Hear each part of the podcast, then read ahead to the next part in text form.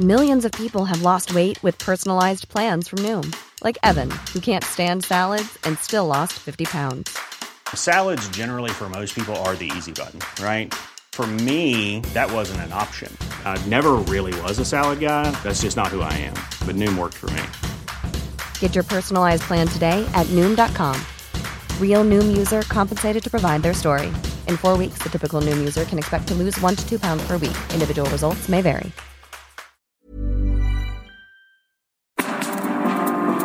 Estamos de vuelta en Bitácora de Negocios con Mario Maldonado.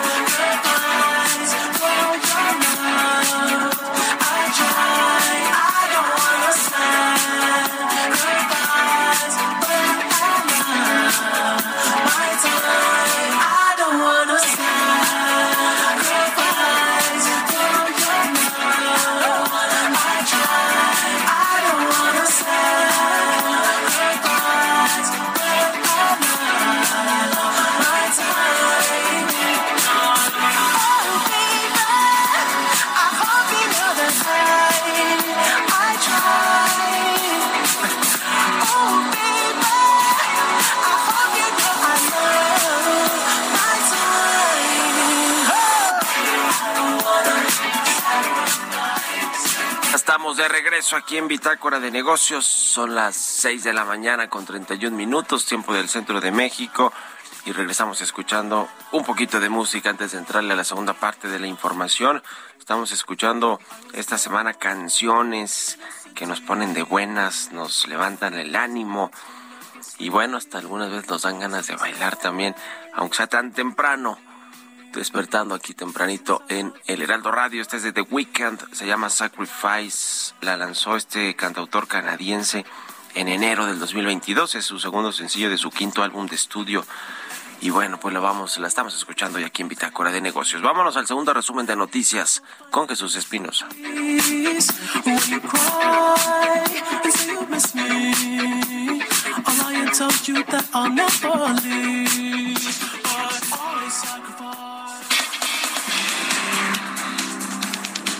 La Asociación Mexicana de la Industria Automotriz se manifestó a favor de que se haga valer el cumplimiento del tratado entre México, Estados Unidos y Canadá en materia energética. A través de un comunicado, la agrupación que representa a firmas como Ford, General Motors y Nissan, entre otras, señaló que el sector automotriz requiere de energía suficiente, renovable y con precios competitivos para mantenerse a la vanguardia. El sistema Compranet seguirá suspendido, por lo que la Secretaría de Hacienda dio a conocer que los procedimientos de contratación continuarán de manera presencial. En ese sentido, Hacienda se comprometió a garantizar que todos los procedimientos de compras gubernamentales presenciales se realizarán respetando en todo momento la legalidad y rendición de cuentas. La aerolínea Volaris cancelará nueve rutas no rentables en el Aeropuerto Internacional de la Ciudad de México como parte del acuerdo con el gobierno federal para reducir las operaciones y para aliviar su saturación. Dicho acuerdo menciona que para el 15 de agosto las aerolíneas mexicanas deberían reducir un 10% sus operaciones en el aeropuerto de la capital y para el 15 de septiembre otro 10%. Las ventas de la embotelladora Arca Continental crecieron 16.5% con un total de 53.363 millones de pesos impulsadas por sus operaciones en México y Estados Unidos al cierre del segundo trimestre de este año. La empresa alcanzó una utilidad neta por 4.222 millones de pesos, un incremento de 34.9% en cifras anuales.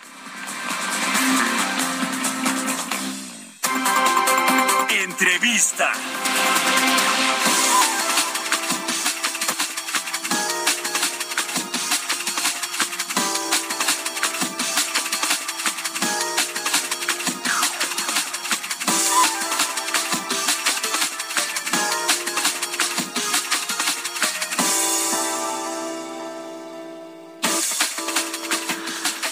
Bueno, pues eh, este dato que salió hace ratito con respecto pues a la actividad económica de México que cayó 0.19% en mayo de este año. Es el peor resultado en los últimos nueve meses, según los datos del INEGI. Hoy publicamos ahí ese dato como todos los días ahí en el SEO.com y en, y en Twitter, pero bueno, pues importante lo que significa que sea el peor resultado de los últimos nueve meses porque pues nos refleja que ya desde el cuarto mes de este año comenzó a verse la desaceleración económica y bueno, pues está el problema de la inflación, de las altas tasas de interés. Vamos a hablar de todo esto con Ricardo Gallegos. Él es director ejecutivo senior de Finanzas Públicas y Deuda Soberana de HR Ratings. ¿Cómo estás, Ricardo? Buenos días. ¿Qué tal, Mario? ¿Cómo estás? Muy buenos días aquí a tu auditorio. Pues primero preguntarte sobre este dato, aprovechando que acaba de salir, que está calientito, el de la actividad económica de México, el 0.19% pues de caída en mayo. ¿Cómo ves el asunto eh, con la economía nacional?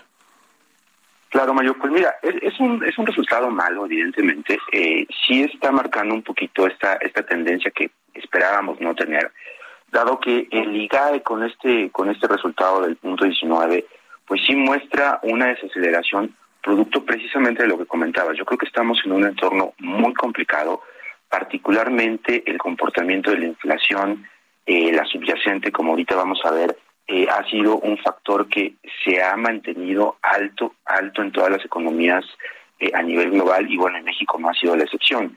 Entonces, tener este, este pulso temprano de cómo se pudiera estar desacelerando la economía, pues habla un poquito de este entorno muy complicado que estaremos viendo sobre, sobre todo en el último trimestre del año.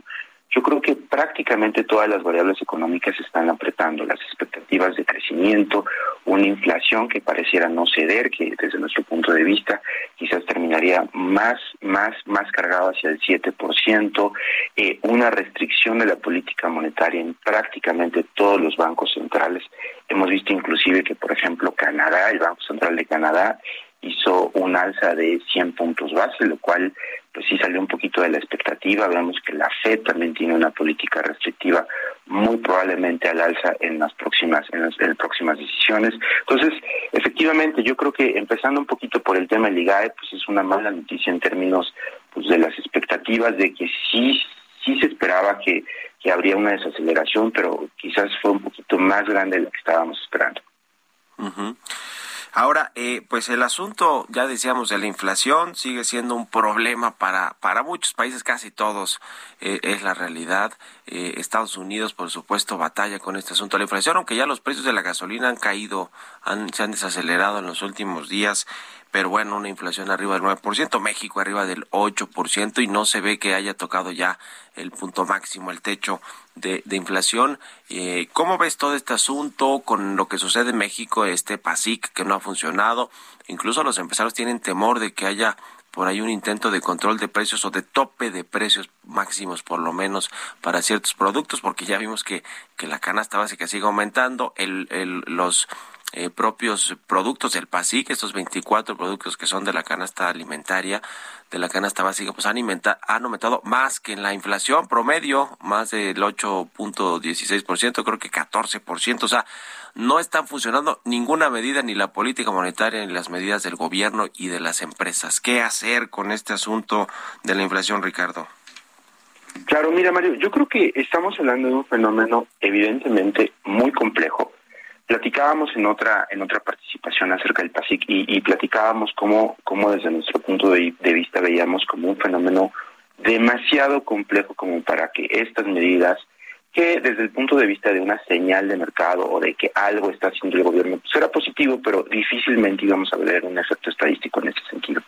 ¿Qué estamos viendo por el lado de la inflación? Efectivamente, mira, el dato que tenemos en la primera quincena de julio es un crecimiento anualizado de 8.16%.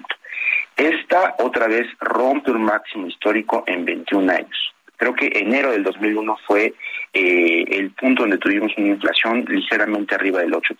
Ahora, como te decía, yo creo que el tema de la inflación tanto subyacente como no subyacente es, es preocupante. Por el lado de la subyacente es preocupante porque al final del día al descontar la volatilidad de estos productos agropecuarios, pues, es como un, pulso un poquito más, más, más firme de cómo pudiera estar comportándose. Ahora, la permanencia de esta de esta de esta inflación subyacente que estamos en la primera quincena de 7.56 teníamos en la quincena pasada 7.52 pues nos habla de lo difícil que ha sido eh, el manejo y control de la inflación, sobre todo porque es un fenómeno de no solamente una inflación creada internamente, sino que también tenemos un componente de una inflación eh, externa también eh, producto de estos fenómenos que estamos viendo como el tema de el gas y el tema de los energéticos.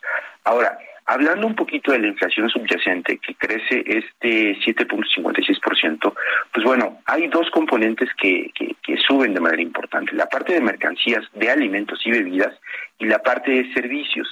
En el caso de alimentos y bebidas, pues bueno, es, es una variación que yo creo que vamos a seguir viendo durante gran parte del año. Y por el lado de servicios, llama la atención un poco eh, los factores dentro de servicios que están aumentando. Es un 6.96 año contra año y está principalmente relacionado con medicamentos, asistencia en salud, servicios turísticos y restaurantes, lo cual pues ya habla un poquito de cómo eh, la economía local pues ya está eh, traduciendo estos impactos inflacionarios del resto de los productos de la canasta básica en los servicios. Entonces, al reactivarse también un poco la actividad económica después de la pandemia, estamos viendo cómo ya estos estos sectores pues ya ya están traduciendo pues estos incrementos en precios. Ahora, por el lado de la no subyacente, efectivamente, te diría que el, el factor más importante dentro de este, de este componente inflacionario fue el agropecuario, frutas y verduras. La variación anual en, en, frutas y verduras en este subcomponente fue de 17.30, lo cual fue un componente importante.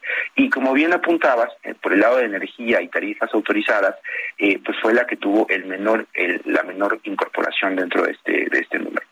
¿Qué estamos viendo? O sea, ¿qué, qué, qué hacer y qué estamos viendo como en el corto y mediano plazo? Bueno, pues por un lado, creemos que la parte interna de la, del crecimiento de la inflación, pues creemos que la, el mayor componente que vamos a ver todavía de control que pudiera seguir ayudando para una reducción hacia el segundo semestre del año, pues sería la política monetaria. Te comentaba que, por ejemplo, hemos visto en algunos otros países que estamos siguiendo actualmente, como Chile o como Canadá, recientemente estamos y acabamos de hacer la reunión anual con, con Canadá, y nos platicaban precisamente este fenómeno, que, que, que creen que todavía la presión en su inflación va a ser pues relativamente relativamente alta. Canadá anda ahorita en su último dato en un en un 8.1%. Eh, el alza de 100 puntos base pues te habla un poquito de lo preocupado que está eh, los bancos centrales por un manejo dentro de lo que cabe eh, pues de estos meses que vienen todavía por delante. En el caso de Estados Unidos pues ya un alza de punto 75 de punto 75 base pues uh -huh. nos habla también un poquito de cómo ya están muy preocupados también para evitar un fenómeno quizás ya que se que se habla en términos de, recesión en Estados Unidos y eh, México no será la excepción. Nosotros estamos estimando que al menos en la próxima decisión de política monetaria, muy en sintonía con el, con la Fed, pues vamos a ver al menos unos puntos 75 eh, puntos base de incremento. Ahora, como bien como bien platicábamos, esto es un fenómeno que que vamos a ver de una manera permanente casi hasta el final del año. Si revisamos un poquito un corte con el último dato de inflación de todos los países o los países más importantes de América Latina o de América, pues tenemos a Canadá con un 8.1, Perú con un 8.81, Estados Unidos con un poco más del 9%, Uruguay con 9.30, Chile con un 12.5, inclusive bastante más alta que, que el promedio de estos países, Colombia con un 9.67. Entonces, probablemente lo que vemos eh, hacia final de periodo pues es que sí empieza a reducir, esa es la expectativa generalizada, eh, y bueno, creemos que también una reducción por la parte de los energéticos va a ayudar, eh, lo cual también pudiera traer algunos algunos problemas, particularmente a México por el tema del subsidio a los energéticos y cómo pues, nos estamos comiendo pues esos ingresos extraordinarios por una mezcla alta eh, derivado del subsidio que estamos aplicando. ¿no? Entonces, un escenario todavía complejo en términos de inflación, eh, pero esperamos que hacia final de periodo empiece a reducirse paulatinamente. Ya. Pues importante lo que sucede con el tema de la inflación, con las tasas de interés, que bueno, pues tarda mucho, tardan en reflejarse, ¿no? los aumentos de tasas en, en, el, pues la reducción de la inflación y, y, no solo en Estados Unidos, que de por sí es un país que sí tiene mucha bancarización, como le decimos aquí en México, o acceso pues a servicios financieros. El caso de México no es tanto así, pero bueno, se tarda en reflejarse en la economía real y también incluso en las expectativas de los, de los eh, inversionistas y de los empresarios es un tema que, que, bueno, pues va, vamos a seguirlo viendo. ¿Hasta cuánto tienen ustedes, eh, eh, hasta cuándo creen que va a estar en, en, aumento la inflación y cómo va a cerrar el año? ¿Cuál es su perspectiva que tienen, Ricardo? Mira, de momento eh, te diría que nuestra expectativa para el cierre de año de inflación es más, más cercano al 7% y estaríamos viendo una reducción ya más o menos de estos niveles por ahí de noviembre, diciembre de este año. Bueno, pues muchas gracias, como siempre, Ricardo Gallegos, director ejecutivo senior de Finanzas Públicas y Deuda Soberana de HR Ratings, por estos minutos y muy buenos días. Muy buenos días, Mario. Gracias, como siempre. Que estés muy bien. Hasta luego. Seis con cuarenta y cinco. Vámonos con las historias empresariales. Historias empresariales. La empresa de tecnología médica Becton Dickinson lanzó en México sus robots especializados en la automatización de farmacias. ¿De qué se trata este asunto? Nos platica Giovanna Torres. Becton Dickinson, empresa global de tecnología médica que impulsa el mundo de la salud, anunció la introducción al mercado mexicano de BD Rowa, su portafolio de robots especializados en la automatización del almacenamiento y dispensación de medicamentos en farmacias. Los robots de BD Rowa reducen hasta en 28% el tiempo dedicado a la colocación del producto en anaquel y en 33% el lapso invertido en su búsqueda. Además, incrementan en 7 ciento las ventas y en 6.9% los tickets de compra, al tiempo que garantizan 14% más espacio de exposición de producto. El robot de 13 metros de largo no solo almacena y dispensa medicamentos, sino que también hace que los procesos sean más sencillos, fiables y eficientes gracias a que cuenta con inteligencia artificial. La instalación se logró con el soporte de Apótica América, empresa especializada en el diseño e implementación de equipos robots, mobiliario y tecnología en farmacias, hospitales y almacenes. El robot BD cuenta con una interfaz que conecta sus propios sistemas con los de la farmacia y sus controladores de flujo materiales, integrando en forma estandarizada los procesos de almacenamiento y dispensación. La introducción de esta innovación tecnológica al país por parte de BD forma parte de una estrategia de negocio donde la compañía que en México emplea más de 17 mil colaboradores en 11 plantas de manufactura, apunta a tres áreas centrales, informática, robótica e inteligencia artificial, para transformar los procesos de atención médica, eliminar los errores médicos y de suministro de medicamentos. En México existen alrededor de 35 mil farmacias. Para Bitácora de Negocios, Giovanna Torres.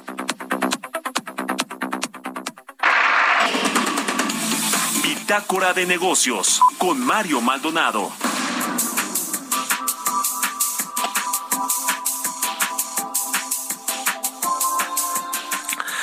Y bueno, pues ya le platicaba todo este revuelo que se ha generado por las consultas que eh, pues se pidió Estados Unidos en el marco del TEMEC para revisar los cambios de políticas que se han hecho en el sector energético mexicano. Y bueno, lo que puede derivar en esto, en los paneles de controversias y si México los pierde, bueno, pues en represalias económicas, en aranceles a productos que exportamos, eh, a Estados Unidos. Vamos a hablar de esto con Jesús Carrillo, director de Economía Sostenible del Instituto Mexicano para la Competitividad. ¿Cómo estás, Jesús? Buenos días. ¿Qué tal? ¿Qué tal, Mario? Encantado de saludarte. Muy buenos días. Pues eh, eh, este asunto, la tensión entre Estados Unidos y México está subiendo de pues de tono, está escalando y eh, pues yo por lo que escuché antier, ayer y antier el presidente López Obrador, pues no, México no tiene intención de echarse para atrás con nada de lo que ha hecho en el sector energético, entonces creo que nos esperan los paneles de controversias inevitablemente. Pues sí, así es, Mario. Yo creo que nos esperan los paneles de controversias, eh, veremos cómo se resuelven. eh, todavía ojalá hubiera una oportunidad de, de, resolver este asunto en las consultas porque pues nadie quiere irse a, a, un juicio cuando se pueden arreglar las cosas antes.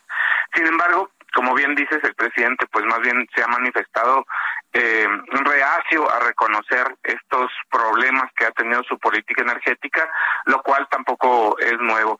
Lo que sí creo, Mario, es que hacia adelante pareciera que pues será una cosa de decidir qué es lo que le importa más a este gobierno, si su política energética o los beneficios que recibimos del TEMEC, porque me parece que no son definitivamente eh, conciliables y como decías pues podríamos estar sufriendo represalias al final de estos de estos eh, paneles de controversia. Entonces yo creo que en el fondo la cuestión va a estar en qué importa más para el presidente y su gobierno Ahora, no es solo un tema de respetar contratos y, y, de, y de pues no afectar o discriminar a empresas extranjeras que ya tenían inversiones y que bueno pues están viendo afectadas no económicamente eh, las empresas extranjeras en, en este caso las estadounidenses. Sino es un tema también de transición energética no porque parte de lo que decía el documento de la representante comercial de Estados Unidos es que pues se estaban incumpliendo se iban a incumplir claramente acuerdos como el de París y algunos otros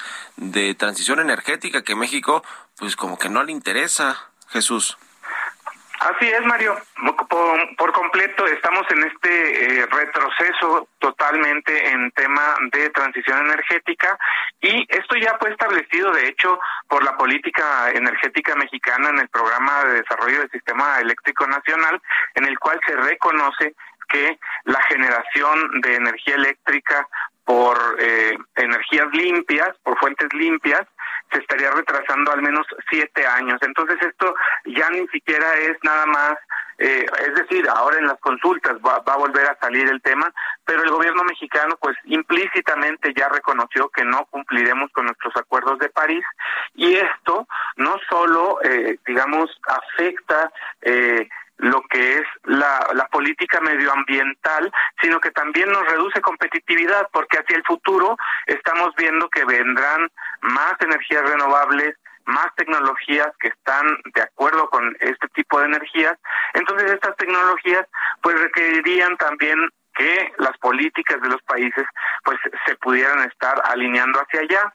No es el caso de México y esto pues definitivamente nos hace menos competitivos, nos hace menos atractivos para las inversiones y pues definitivamente en términos de medio ambiente pues no hacemos lo que nos toca. Eh, México es uno de los 15 primeros países que más eh, eh, emisiones de dióxido de carbono emite. Entonces, eh, pues eh, eh, es un problema medioambiental, es un problema tecnológico, es un problema de competitividad y es un problema de contratos. Digamos, tenemos serios problemas en esta política energética.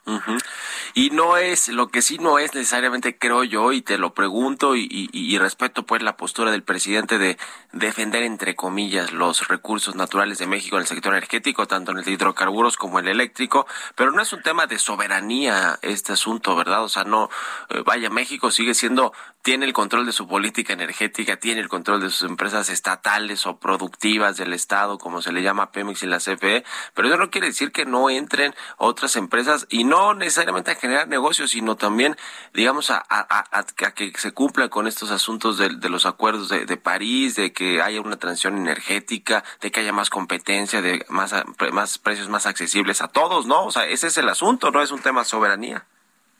Así es, Mario. Esto no es un tema de soberanía energética porque la soberanía tiene que ver con que el Estado controle lo que sucede en el territorio nacional y, digamos, en términos de qué decisiones se pueden tomar para quién participa, pues el gobierno siempre ha tenido ese control. La Comisión Reguladora de Energía es parte del Estado mexicano, también la Comisión Nacional de Hidrocarburos, también el SENACE y el SENAGAS. Es decir, si lo que queremos decir es que Pemex y son el Estado mexicano, pues entonces ahí sí tenemos un error de principios, un error de definiciones, porque pues eso no es así. Entonces, esto no es nada más de recuperar la soberanía energética, porque esa no se ha perdido, porque México sigue siendo dueño de sus decisiones, porque el Poder Legislativo puede modificar la Constitución y puede modificar las leyes. Sin embargo, cuando el Senado mexicano también avaló el tratado de México con Estados Unidos y Canadá, pues también lo hizo parte de su legislación. Si no les gustaba la idea de tener un sector eléctrico abierto, de, tener la posibilidad de importar petrolíferos, etcétera, pues entonces no deberían de haberse firmado porque eso ya es parte de esta última legislatura, al menos en el Senado, y entonces no se trata de soberanía y además el concepto más importante aquí no es soberanía energética, sino seguridad energética, tener energía accesible y a buenos precios. Claro, pues te agradezco mucho Jesús Carrillo del IMCO por estos minutos y muy buenos días. Mario, encantado de saludarte. Hasta pronto. Que estés muy bien. Hasta luego. Y gracias a todos ustedes por habernos acompañado este lunes aquí en Fitácora de Negocios. Se quedan en estas frecuencias con Sergio Sarmiento y Lupita Juárez. Nosotros nos vamos al canal 8 de la televisión abierta y anuncio parroquial. Nos vamos a tomar el resto de la semana, pero se queda aquí al pie del cañón Jesús Espinosa y todo el equipo. Gracias y muy buenos días.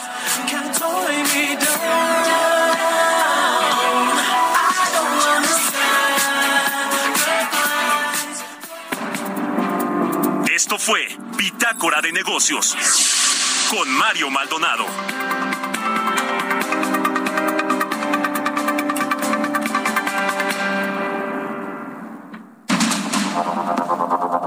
Continuamos con Sergio Sarmiento y Lupita Juárez por el Heraldo Radio.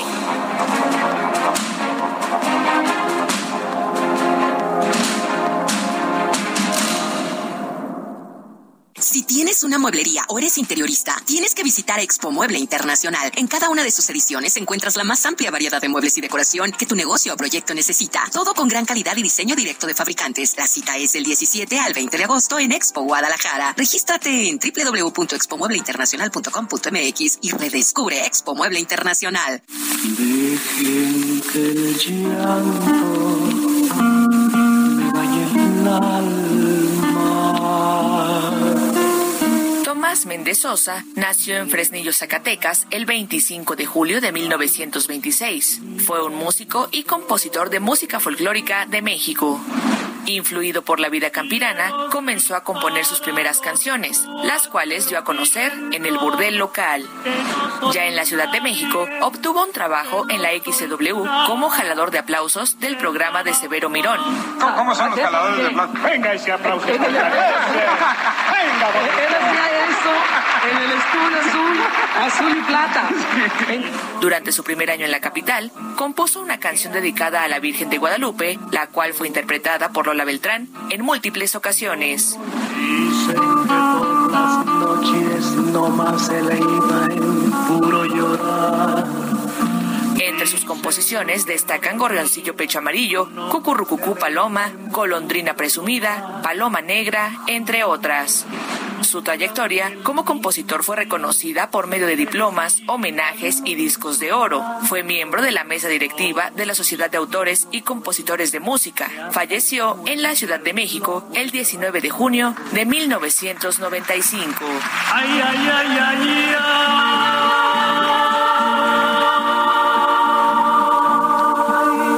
¿Ya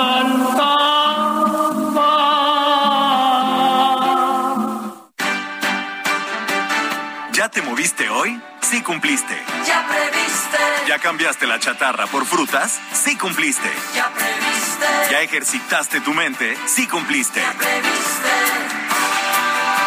¿Ya compartiste tiempo con tu familia? Sí cumpliste. Ya previste. Con pequeños cambios todos los días haces una gran diferencia en tu salud.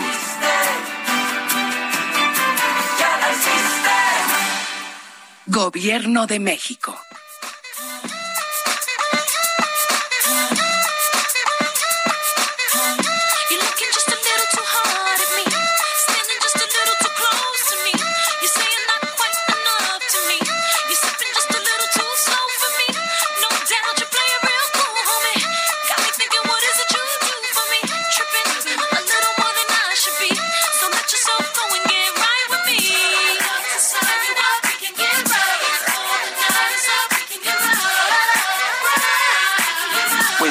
Querida Guadalupe Juárez, estamos escuchando a Jennifer López, quien se acaba de cambiar el nombre, de hecho ahora es Jennifer Lynn Affleck, después de, pues de su matrimonio con el actor mm, Ben Affleck.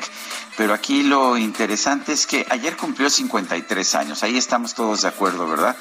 pero además celebró su nuevo cumpleaños difundiendo en sus propias redes sociales una fotografía de ella desnuda. Bueno, no todas las mujeres de 53 años lo quieren o lo pueden hacer, pero lo hizo Jennifer López, esta mujer, esta Oye, está eh, pues guapísima, ¿eh? Está guapísima, guapísima. realmente, espectacular. Nacida en el Bronx, en Nueva York, de una familia puertorriqueña, me pareció sensacional. Y la verdad es que me encanta, me encanta cómo canta, me encanta cómo baila, sobre todo. Oye, llena de vitalidad.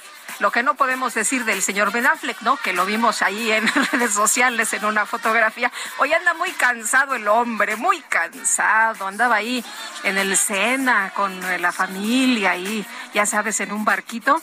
Pero mientras todo el mundo andaba a todo dar, él pues eh, recostado ahí hasta se quedó con el teléfono en la mano, con la boca abierta, muy muy dormido, muy cansado. No, no vi esa foto, pero seguro que ya lo agotó Jennifer. Ya sabes que es una mujer de armas tomar.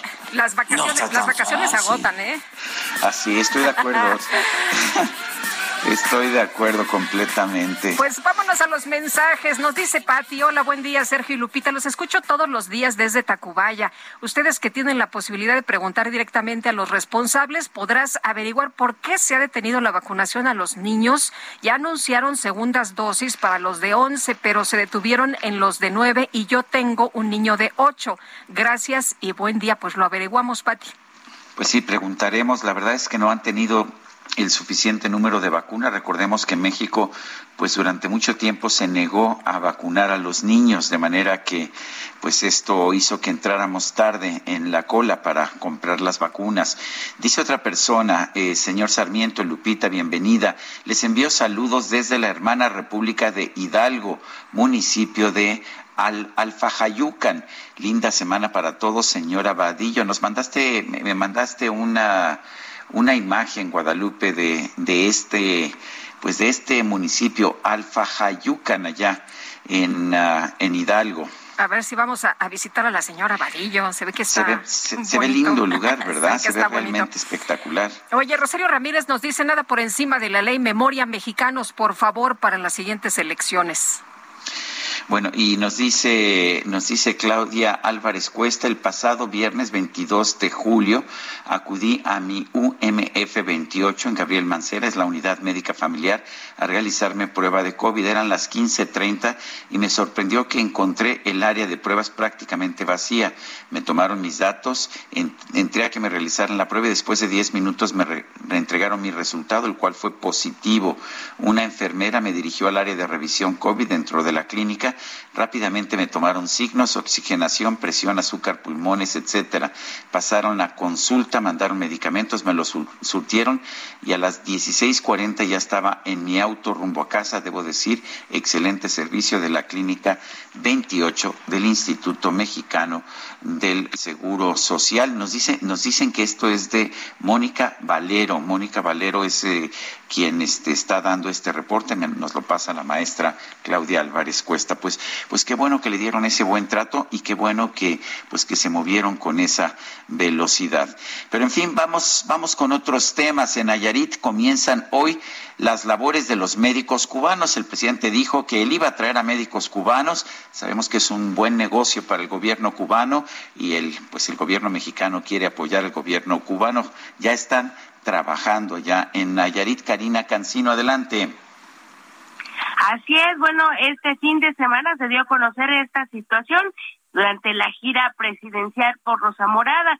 Y es que al menos 60 médicos cubanos contratados por el gobierno de México iniciarán labores en diferentes hospitales de Nayarit a partir de este lunes. Así lo informó el director de atención de hospitalaria de los servicios de salud de Nayarit, Roberto Tobar Gutiérrez. Voy a citar textualmente. En el estado ahorita llegaron 60 de medicina interna, pediatría, gineco-obstetricia, anestesiología, básicamente, dijo el funcionario. Indicó que el fin de semana fue presentado el primer grupo de especialistas contratados para laborar en comunidades marginadas o rurales de Nayarit. Fueron 12 quienes trabajarán en el Hospital Bienestar del municipio de Rosa Morada. Voy a citar nuevamente textual. El lunes entran en funciones, habrá en todos los hospitales. Yo me voy a traer 12 aquí en Rosa Morada, a Caponeta, Tecuala y otro grupo me voy a llevar hacia el sur del estado, hacia Bahía de Banderas. Dependerá de la necesidad de cada hospital, detalló Tobar. Estableció que los médicos extranjeros tienen contrato por tiempo indefinido, pero tendrán que renovar su permiso de estancia cada 180 días. Y en cuestión salarial, el funcionario dijo desconocer el monto que se les pagará a cada uno de ellos a razón de que será la Secretaría de Salud del Gobierno de México quien se haga cargo. Finalmente mencionó que serán entre 700 y 900 médicos especialistas extranjeros quienes estarán contratados para trabajar en distintos estados de México, principalmente en zonas rurales o de marginación. Cabe destacar, eh, Sergio Lupita, que en esta gira hubo reclamos de varios trabajadores, principalmente de los servicios de salud de Nayarit, que fueron contratados durante la pandemia y que se les había pedido de algún modo que esperaran para tener eh, una nueva contratación.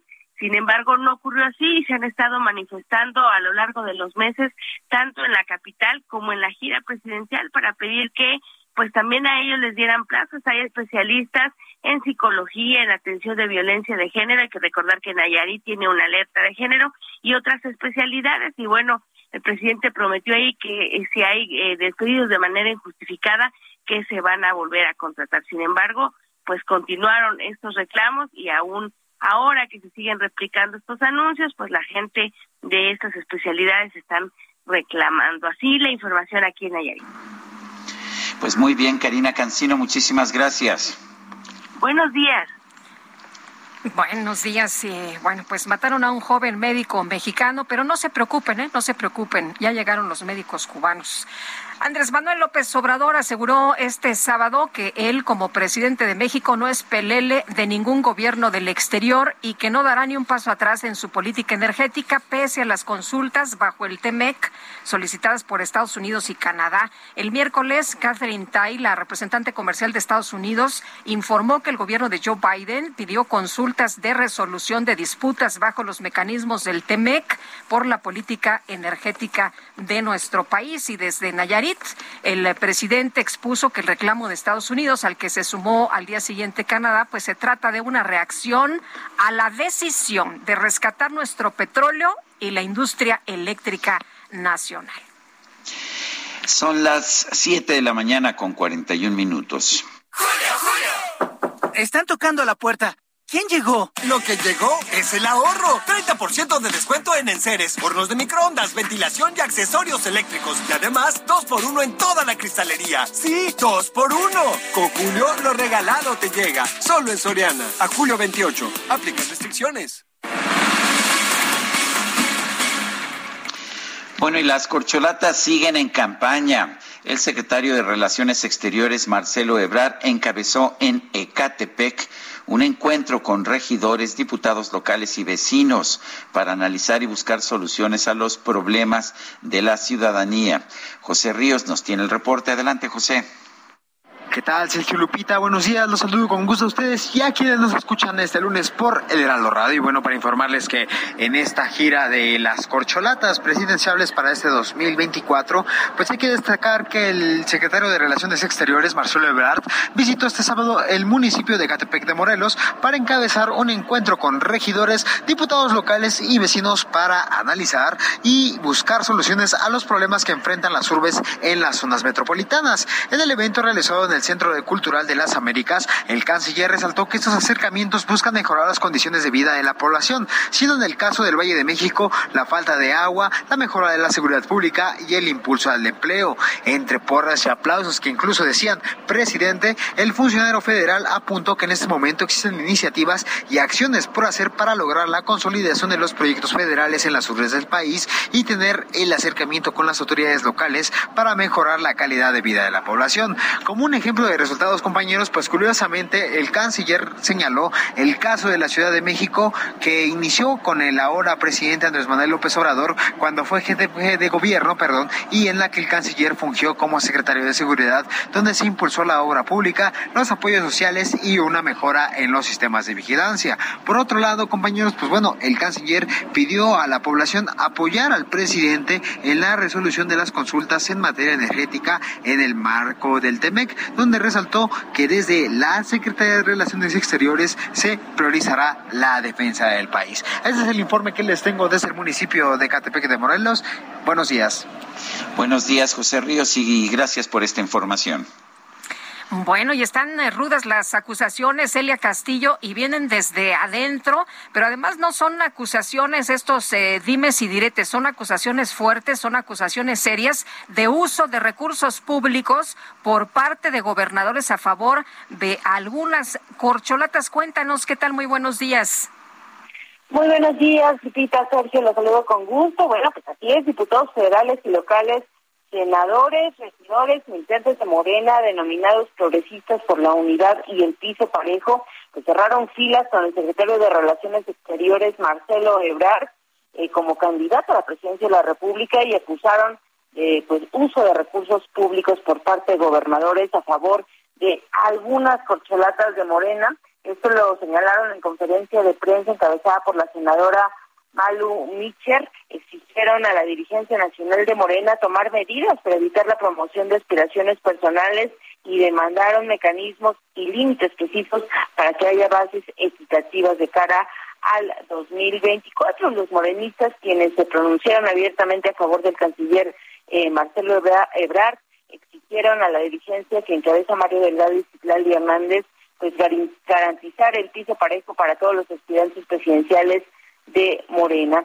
En este contexto, pues les comento que externaron su preocupación justamente por la asistencia de gobernadores a eventos masivos que en algunos de los presidenciales de Morena no quisieron referirse expresamente a alguno, sin embargo, a manera de ejemplo, pues señalaron que en un evento que tuvo el eh, pues el senador Ricardo Monreal, no mencionaron su nombre, sin embargo, eh, eh, se refieren al evento en Chiapas en donde asistió el gobernador de la entidad, Rutilio Escandón. Ellos hablaron sobre eso, pidieron a la dirigencia de Morena pues que tome cartas en el asunto, dijeron que este es su primer, pues el primer paso que van a dar, van a insistir con la dirigencia para que pues ponga las cartas sobre la mesa, exija piso parejo y también solicitaron que haya encuestas claras, transparentes, accesibles y públicas. Ellos piden que ocurra como en 2011 cuando se eligió al candidato justamente eh, presidencial en donde contendieron pues el canciller Marcelo Ebrard y el actual presidente Andrés Manuel López Obrador piden que cada eh, pues aspirante proponga una casa encuestadora que sean al menos tres casas encuestadoras así como una casa externa que se encargue de vigilar el proceso de selección del candidato presidencial. Esto para generar certeza y transparencia en la militancia y no haya justamente ningún tipo de favoritismo en la selección del abanderado presidencial de Morena para 2024. Este es el reporte que les tengo. Elia, muchas gracias, muy buenos días. Muy buen día. Y Sergio, yo no estoy a favor de ninguna de las corcholetas, por supuesto, me imagino que tú tampoco, pero pues esto de que se usen recursos públicos, la verdad, pues yo creo que a ninguno de los que nos están escuchando le gusta, ¿no? Eh, pues si quieren hacer a lo mejor este tipo de, de actividades, que lo hagan con dinero propio. Eso me parece bien. También se debería transparentar ese dinero, porque, pues, a ver, ¿qué tanto quieren sacar de un puesto público si desde dos años antes están ah, gastando dinero y gastando dinero para viajar, para hacer presentaciones, para acarrear gente? Pues me parece que, que eso está muy mal. Tiene que haber una pues mucha mayor transparencia. Yo soy de los que piensa a propósito Guadalupe que sí se vale que los políticos hagan política, así sucede en todos los lugares del mundo, lo que no se permite es usar recursos públicos para hacer política. Son las 7 de la mañana con 47 minutos.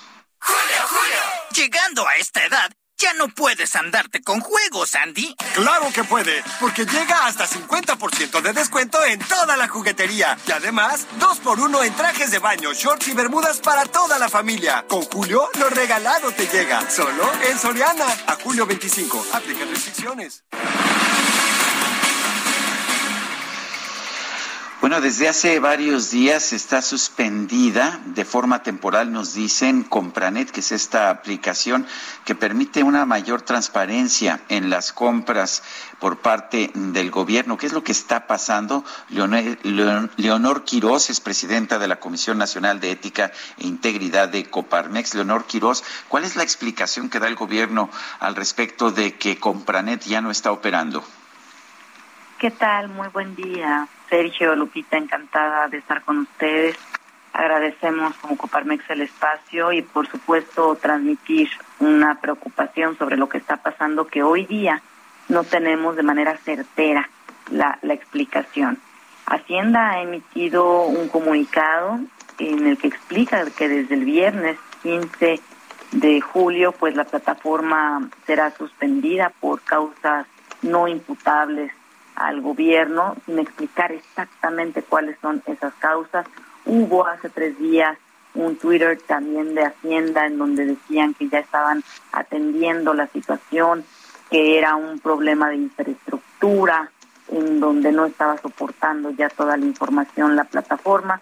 El tema es que no tenemos realmente de manera transparente las razones de lo que está sucediendo, pero tampoco una fecha eh, ni siquiera aproximada de cuándo van a resolver el problema, lo cual por supuesto genera no nada más suspicacias, que de suyo ya es importante para efectos de transparencia, sino que además genera impactos muy relevantes hacia la ciudadanía. El primero de ellos, pues, es eh, que no se le puede dar seguimiento en tiempo real a esas contrataciones públicas, que las personas que están usando este tipo de contrataciones para participar en estos procesos pues tienen ahora que hacerlo presencialmente, con lo cual no nada más aumenta el error humano de posibilidades, sino que tienen que trasladarse, y gastar recursos en tiempo, en dinero, pero también es discriminatorio con aquellas personas que, por ejemplo, no viven en el área metropolitana y que podrían presentar propuestas de manera virtual. Ahora no pueden hacerlo, no pueden presentar esas propuestas de manera virtual a través de la plataforma, lo cual, por supuesto, también implica un tema discriminatorio. Y bueno, el más importante de todos está incumpliendo con la ley. Tanto la ley de obras públicas como la ley de adquisiciones y arrendamientos establecen la obligatoriedad de que a través de esta plataforma se tienen que llevar a cabo los procesos de contratación y pues eso no se está cumpliendo. Entendemos, por supuesto, y creo que la ciudadanía estamos eh, conscientes de que puede haber incidencias. Justo de la Plataforma Nacional de Transparencia hace pocas semanas tuvo una incidencia delicada también de hackeos, pero bueno, pusieron todos los recursos humanos, materiales y destinaron todavía más recursos para poder levantar rápidamente la plataforma y en poco tiempo pudo estar de manera acelerada al servicio otra vez de la ciudadanía. Aquí no estamos viendo esa prontitud y al contrario, pareciera que simplemente se esconden en esta parte de no es un tema que nos se nos atribuye, pero hay que señalarle al gobierno que sí es un tema que les atribuye porque si fue un hackeo, pues no está funcionando el sistema de seguridad. Si fue que ya no está alcanzando la capacidad para toda la información que recibe la plataforma, pues fue una falta de mantenimiento y de prevención.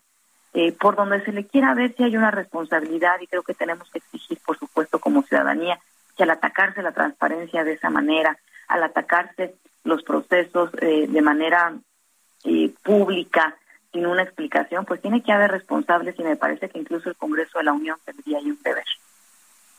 Eh, Leonor, rápidamente en un minuto, fallas técnicas es lo que nos explicaron. ¿Están actuando en lo oscurito en este momento? Pues en lo oscurito sí, porque no estamos viendo ni siquiera ni la presentación ni las posturas a través de la plataforma. Y lo que dice el gobierno es que las, eh, se tendrá que subir esa información por parte de las autoridades en su momento, cuando funcione la plataforma. En su momento, cuando funcione la plataforma, no sabemos cuándo va a ser, pero además pues no podemos estar hoy día revisando esa información ni la pasada. Desde tiene 26 años la plataforma y nunca había sucedido este tipo de circunstancias. Entonces, no nada más evita lo presente, lo que está sucediendo hoy, el revisar la información que se está presentando hoy, sino también el pasado. Y para ello, por supuesto, también hay que condenar, porque cada vez ha estado peor la plataforma, lo dijimos en nuestro comunicado. Desde el 2019 el 38% de las compras públicas han sido registradas de manera tardía. Entonces ahí ya hay una tendencia muy importante de, opacidad, en donde esta administración, el 38% de los contratos se han publicado entre una semana y seis meses de manera tardía posterior a su, a su ejecución. Y estas inconsistencias, por supuesto que ya de suyo implica una tendencia hacia la opacidad. Y ya ahora, sin plataforma, pues peor, se agrava. Pues yo quiero agradecerle a Leonor Quirós de Coparmex el haber conversado con nosotros. Agradecemos mucho el espacio. Un fuerte abrazo a ambos. Gracias, buenos días. 7 con 53. Este rolón me llega al corazón. Ay, pues para que te llegue el rolón o aerosol, 3x2 en todos los desodorantes, shampoos, acondicionadores, talcos y cremas corporales o faciales. Sí, 3x2. Con Julio, lo regalado te llega. Solo en Soriana. A julio 25. Aplica restricciones. El titular de la Procuraduría Federal del Consumidor, Ricardo Sheffield, presenta en la mañanera la sección Quiénes quieren los salarios para dar a conocer, escuche usted en lo que andan estos señores, qué servidores públicos cobran más que el presidente. Lo vamos a ver ahora al consejero de la Judicatura Federal. Eh, esos angelitos se llevan 286 mil 600 pesos, más del doble que el presidente. El magistrado presidente de la Sala Superior, 286 500. Un ministro de la Suprema Corte, 284 mil 500. Si tienes una mueblería o eres interiorista, tienes que visitar Expo Mueble Internacional. En cada una de sus ediciones encuentras la más amplia variedad de muebles y decoración que tu negocio o proyecto necesita. Todo con gran calidad y diseño directo de fabricantes. La cita es del 17 al 20 de agosto en Expo Guadalajara. Regístrate en www.expomuebleinternacional.com.mx y redescubre Expo Mueble Internacional.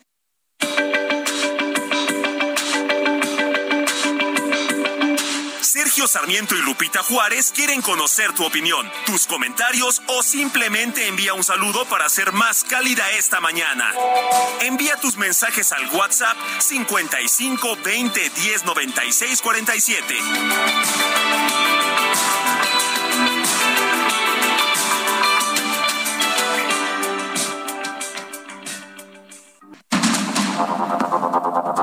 Continuamos con Sergio Sarmiento y Lupita Juárez por el Heraldo Radio.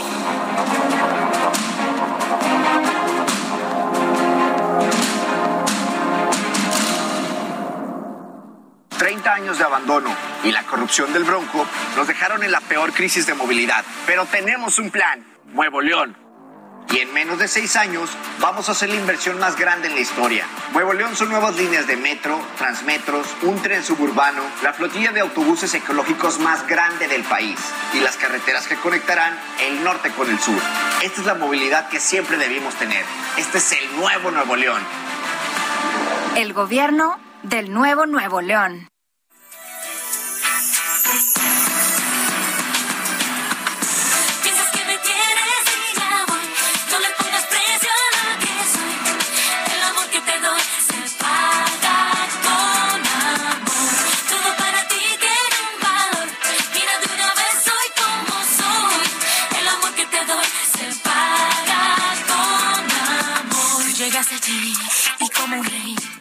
Discoteca me buscaste, me sentí volar al mirarme así. Tu sonrisa me bastó para llegar a mí, para impresionar. Estabas tú junto a los demás, brindando con champán, con tu vanidad y ese club de fans. En tu mundo te sentías como el mejor. Bueno, pues seguimos escuchando a Jennifer Lynn Affleck, mejor conocida como Jennifer López, nacida en el Bronx, en Nueva York, el 24 de julio de 1969, una artista, pues ahora sí que con una intensidad extraordinaria, ha sido actriz, ha sido cantante, ha sido bailarina, todo lo hace realmente muy bien. Y aquí la estamos escuchando y festejando festejando su cumple ayer. Me gustaba mucho, eh, me gustó mucho una frase que dijo ayer ah, Jennifer López Guadalupe, que decía, pues me parece muy mal que digan, se ve muy bien para sus 40, se ve muy bien para sus 50, y ya tiene 53. Dijo, ¿y por qué no simplemente dicen, y se ve muy bien? Pues sí, así de fácil. La verdad es que sí es muy guapísima. Yo estoy de acuerdo, ya sabes que yo, este, que yo de esas cosas no sé, ni me, ni me seguiría interesando. Ay, ay, bueno, ay, ya, ya lo dijo, ya lo dijo, fal- falso. Oye, entonces vamos a los mensajes y disfrutando esta música padrísima de, de Jennifer, que pues yo la veo la verdad muy contenta, ¿eh? ha posteado un montón de fotos y la verdad, ya sabes, esta sonrisa que no se le quita. Bueno, nos dice Francisco 1955, buenos días Sergio y Lupita, y si a la 4T se le ocurre que López se quede dos años más en la presidencia por seguridad nacional, un fuerte abrazo. No, don Francisco, ¿cómo se le ocurre? El presidente ya dijo que no le interesa, que ni para hacer declaración, es más, ni para conferencias, nada, no, ya no es, se va a meter en la vida política. Pero además ya sabemos que aquí en México la ley es la ley, la ley sí se respeta, ¿no?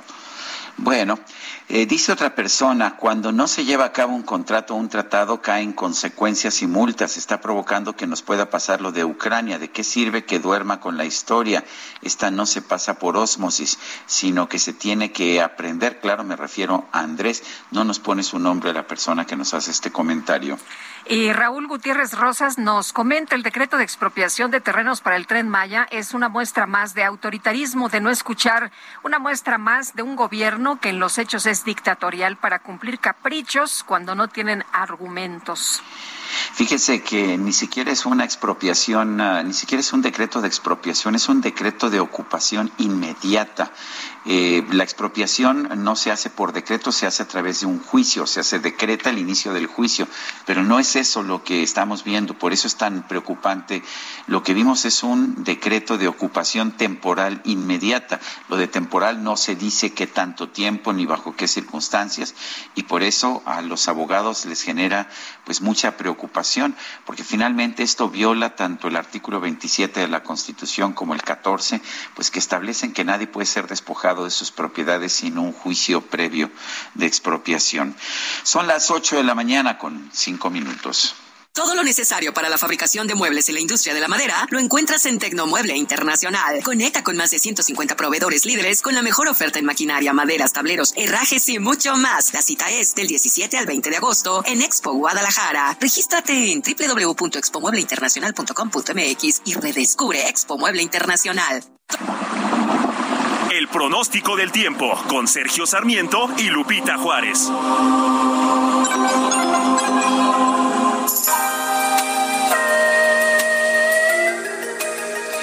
Jesús Carachure, meteorólogo del Servicio Meteorológico Nacional de la Conagua, ¿qué nos tienes esta mañana? Hola Lupita, hola Sergio, eh, buenos días, muy buenos días a la auditorio que nos escucha. Pues iniciamos la semana con lluvias. Eh, hay que recordar que pues ya estamos entrando a lo más eh, intenso de la temporada de lluvias, que son los meses de agosto y de septiembre. Y bueno, pues el día de hoy lunes, eh, como comentaba, iniciamos la semana con precipitaciones en los 32 estados de la República Mexicana, eh, obviamente de diferentes eh, intensidades, pero habrá lluvia en, en todos los estados a lo largo y ancho del territorio nacional. Tenemos diferentes sistemas meteorológicos que estarán eh, afectando durante las próximas 24 horas eh, a, nuestro país. Eh, tenemos por un lado el paso de la onda tropical 15 que recorrerá muy lentamente lo que es el oriente, centro y sur del territorio nacional. Detrás de ella viene la onda tropical número 16, que igualmente se desplazará por el sureste de México. Tenemos un canal de baja presión extendido a lo largo de la Sierra Madre Occidental, el monzón eh, mexicano, que pues ya tiene eh, algunos días que está afectando el noroeste de México, y eh, inestabilidad en los niveles altos de la atmósfera, pues eh, son, los, son los sistemas que están afectando, que estarán afectando durante las próximas horas, eh, como comentaba, a lo largo y ancho del, territorio nacional. Las lluvias más importantes para hoy, tenemos lluvias puntuales intensas en Nayarit, Jalisco, Michoacán y Guerrero, eh, lluvias puntuales muy fuertes en Sonora, Sinaloa, Chihuahua, Durango, Colima, aquí en el Estado de México, Morelos y Oaxaca, y eh, eh, lluvias puntuales fuertes en Zacatecas, Aguascalientes, Guanajuato, Puebla, en la Ciudad de México, Veracruz, Tabasco, Chiapas y Campeche, eh, intervalos de chubascos en Coahuila, Nuevo León, San Luis Potosí, Tamaulipas, Querétaro, Hidalgo, Tlaxcala, Yucatán y Quintana Roo, y lluvias aisladas en, en la península de Baja California. Como verán, eh, eh, los 32 estados de la República eh, se esperan precipitaciones durante las próximas horas. Otra condición importante que, pues, eh, ahora sí que para el, el auditorio que escucha, que se espera un ligero descenso en cuanto a las temperaturas máximas, es decir, las temperaturas eh, por la tarde serán ligeramente más bajas.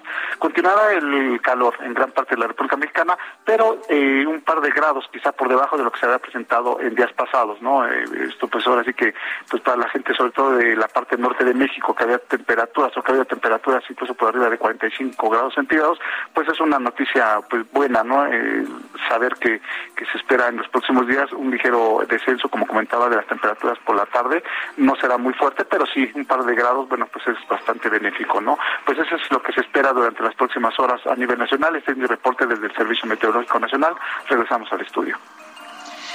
Jesús Carachure, gracias como siempre por tu información. Eh, un saludo a todos, que tengan buen inicio de semana. Gracias, igualmente. Y la Organización Mundial de la Salud activó el sábado su máximo nivel de alerta para tratar de contener el brote de la viruela del mono. ¿Qué significa esto? ¿Cómo debemos entender máximo nivel de alerta? ¿De qué se trata? ¿Cómo debemos reaccionar? Francisco Moreno, médico internista e infectólogo, director de la línea de servicio de medicina interna del Centro Médico ABC. Qué gusto saludarte esta mañana. Muy buenos días. Pues cuéntanos de qué se trata. Buenos días, Sergio Lupita. Un gusto estar con ustedes y con tu auditorio. Eh, pues se trata de empezar a hacer conciencia más en los países de que esta situación eh, pues está diseminando en el mundo, que el número de casos cada vez va en- más en aumento. Recordemos que la eh, pues los brotes empezaron a surgir en mayo de este año y pues ya hay más de 14 mil casos. Eh, hay que tener ya planes de eh, cómo enfrentar el, en caso de que empiecen a presentarse enfermos con esta eh, enfermedad viral y yo creo que lo que se necesita es mayor comunicación hacia la población, mayor difusión para que se sepa cómo me puedo contagiar, cuáles son los riesgos y cómo me puedo cuidar. Eh, eh, ¿Cómo se transmite esta, esta enfermedad, esta, pues esta viruela del mono, viruela símica? La mayor parte de los contagios ocurren por un contacto estrecho, incluso eh, muchos de los contagios que se detectaron en el estudio que acaba de salir publicado de 523 casos de viruela del mono que ocurrieron en 16 países y, y estudiaron la forma de transmisión, cuáles son los síntomas, las características y en ellos eh, un alto porcentaje de los casos fueron por transmisión sexual. Eh, las eh, lesiones dérmicas son muy contagiosas, las lesiones en la piel, y por lo tanto el contacto estrecho con una persona no necesariamente tiene que haber transmisión sexual o por eh, relaciones sexuales, pero por el contacto con una persona enferma se puede transmitir. Ahora, algunos casos eh, se han documentado que ocurren por exposición prolongada eh, con secreciones de vía respiratoria, no tan contagioso como COVID, pero pues tendría un mecanismo de transmisión que pudiera semejar a cuando yo estoy con una persona que está infectada, si estoy hablando con ella cerca y no tengo protección, pues gotas más grandes de secreción respiratoria que lleguen a mi mucosa me podrían infectar. Eh, Paco, Eh, esos el- son- la- la- por ejemplo, si yo toco una superficie en, en el metro, eh, que hay tanta gente, o en eh, algún otro lugar, en el camión, eh, en las oficinas, eh, ¿se puede pasar así por contacto si una persona ya tocó esa superficie y tiene una lesión a lo mejor abierta? No, es realmente estar en contacto con las lesiones de una persona, es decir, haber, eh, estar pues tocando eh, una, una, una lesión con tus, pro- con tus propias manos. Por eso hemos eh, empezado a, di- a difundir que pues todos los trabajadores de la salud que revisan a cualquier paciente que tenga lesiones en la piel usen guantes. Eh, no se transmite a través de superficies inertes y insistir mucho, no es una enfermedad tan contagiosa como COVID-19 que pues eh, el, el contagio es altísimo y además aquí la enfermedad se transmite ya que uno tiene síntomas, no es como en el caso de COVID-19 en donde pues la persona asintomática es la que contagia en un número muy importante de las veces. Eh, Paco, el- sé que hubo diferencias en el seno del, del Consejo que toma este tipo de decisiones de si es o no una emergencia dentro de la Organización Mundial de la Salud, que la votación fue muy dividida. ¿Por qué? ¿Cómo explicas estas diferencias? Pues aquí lo que ha sucedido es, eh, primero, eh, pues el mundo está eh, todavía choqueado por lo que pasó con, o lo que está pasando con COVID-19, pero estrictamente, pues al tener ya brotes de esta enfermedad en diferentes partes del mundo, eh, pues estamos hablando de que hay una pandemia. Ahora, el hecho de llamarle una pandemia cuando tenemos otra pandemia, pues complica mucho la situación en cuanto al manejo de la crisis. Creo que lo importante de entender esto es qué está ocurriendo, que sí también una de las cosas por las que hay la discusión es que hay ciertos grupos de personas que tienen mayor riesgo, eh, personas que están sexualmente activas y probablemente que tengan varias parejas, pueden tener algún riesgo, pero hay que entender que eh, pues ya al haber casos, hay casos en niños, hay casos en personas que no necesariamente tienen que haberla adquirido por transmisión sexual, pues está ocurriendo en la población general. A diferencia de COVID-19, en donde le puede dar a cualquier persona, pues aquí parece ser un grupo en donde los factores de riesgo son más importantes para eh, la adquisición. Esto no nos debe de hacer ni discriminar a ningún grupo de personas y tampoco pensar que solamente es así, porque puede ocurrir de otra forma. La comunicación aquí es muy importante, que eh, veamos cómo son las lesiones, sobre todo los que trabajamos en salud, para que no nos agarre sorprendidos y podamos contagiarnos nosotros mismos. Muy bien. Eh, Paco, si me permites una pregunta, pero no tiene que ver con, con este tema. Eh, tú escribías en tu cuenta de Twitter que hace una semana, en menos de una semana, eh, asesinaron a un pasante de medicina en Durango y que en lugar de mejorar las condiciones de seguridad, pues la respuesta de los de- del gobierno ha, ha sido pues contratar médicos extranjeros y tú decías, me siento indignado. Y yo, yo siento que eh, la autoridad sanitaria y la autoridad gubernamental durante este periodo ha sido muy duro con los trabajadores de la salud, que pues hemos tratado de dar lo mejor de nosotros para una emergencia de la magnitud que ha sido COVID-19 y eh, desafortunadamente no es el primer pasante que fallece así, ha habido cuatro en el último año y son personas que están en jóvenes en plena formación, eh, futuro de nuestro país, de medicina, y pierden la vida por cuestiones de inseguridad.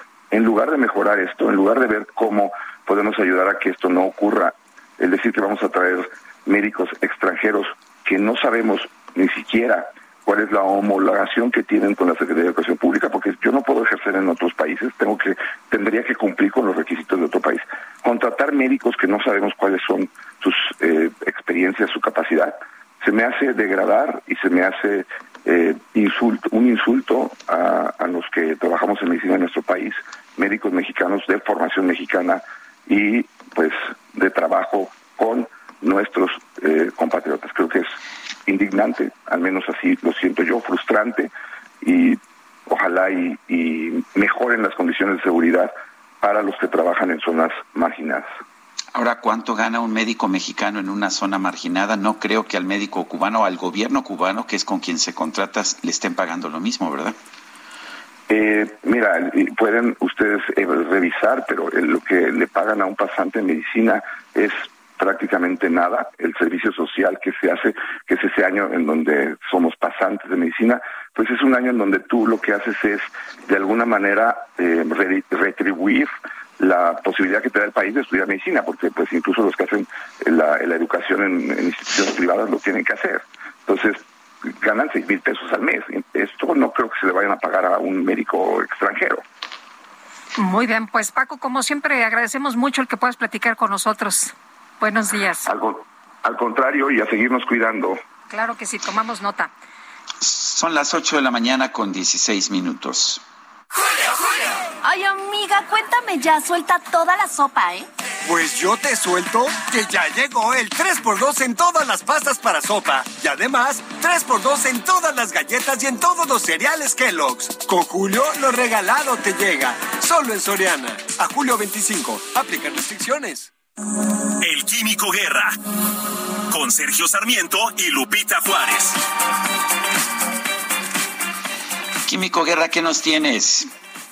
Sergio Lupita, una buena noticia para iniciar la semana con mayor optimismo. Fíjense que se acaba de publicar el nuevo precio, eh, digamos, promedio en toda Europa de la energía fotovoltaica, nuevamente bajando de lo que se había tenido hace tres meses. ¿Cómo se explica este desplome espectacular en el costo de la energía solar?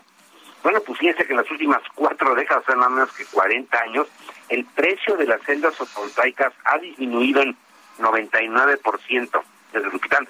¿Conocido alguna otra cosa que haya bajado de precio, bueno, y que haya bajado de precio en forma tan espectacular? Pues yo no. Y fíjense Este hecho se reporta en todos lados como una de las más importantes historias de éxito en la generación de energía en todo el mundo. Pero una pregunta nunca se ha contestado satisfactoriamente. ¿Cómo es que sucedió exactamente esta caída dramática en los precios? Un nuevo análisis por investigadores del MIT, donde es un centro también de innovación y de investigación sobre energía fotovoltaica. Recuerdan que les acabo de hablar de las perovskitas y estos nuevos materiales que han incrementado mucho la, eh, digamos, eficiencia, o sea, qué tanto produce cada celda, ¿no? En energía. Y eh, este estudio identifica con precisión qué es lo que causó estos ahorros, incluyendo políticas públicas y cambios tecnológicos. Por ejemplo, encontraron que los gobiernos ayudaron a que los mercados crecieran alrededor del mundo y esto jugó un papel primordial en la reducción en los costos de tecnología. Simple y sencillamente, Sergio Lupita, porque aumentó muchísimo el volumen. Entonces, mientras más se produce, pues el costo por unidad baja, ¿no? Eh, a nivel de hardware, o sea, de todo lo que tiene que ver con los fierros, eh, los eh, aparatos, el factor dominante fue la eficiencia de conversión, lo que les acabo de eh, comentar, que se rompió este techo de cristal que existía del 30%, no se podía generar más del 30% de la luz que llegaba a la superficie de la celda y este el 70% pues no se podía aprovechar. Al romperse esta barrera recientemente, como comenté con ustedes aquí, eh, bueno, pues cambió totalmente la perspectiva también. Eh, este trabajo se publicó en la revista arbitrada Energy Policy por los doctores Jessica Tranchik y Godfrey Kaulak y cubre los años sin de 1980 al 2022, o sea, no hay duda, es una eh, estadística muy, muy precisa. Se encontró que existen seis factores de bajo impacto, pero que cada uno de ellos, si se suman, pues dan muy, eh, este 99%. Eh, se encontró que existen seis factores de bajo impacto, para que se contribuyeron cada uno en 10% en la caída total de precios. Cuatro de ellos contribuyeron con 15% en la caída. Y la suma de eso es una como cuestión sinérgica, Sergio Lupita, porque van eh, cada uno aumentando y esto provocó esta, este desplome en los precios.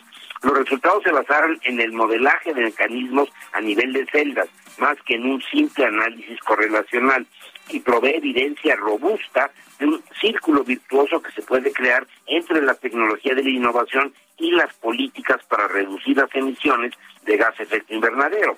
Al implementarse en los países las políticas de bajas emisiones, cosa que no ha sucedido en nuestro país, los mercados crecen, la tecnología mejora y los costos bajan. Hay que entender esto, o sea, no se puede decidir en un solo escritorio, en un encerrado en algún palacio, ¿verdad? ¿Qué es lo que va a pasar?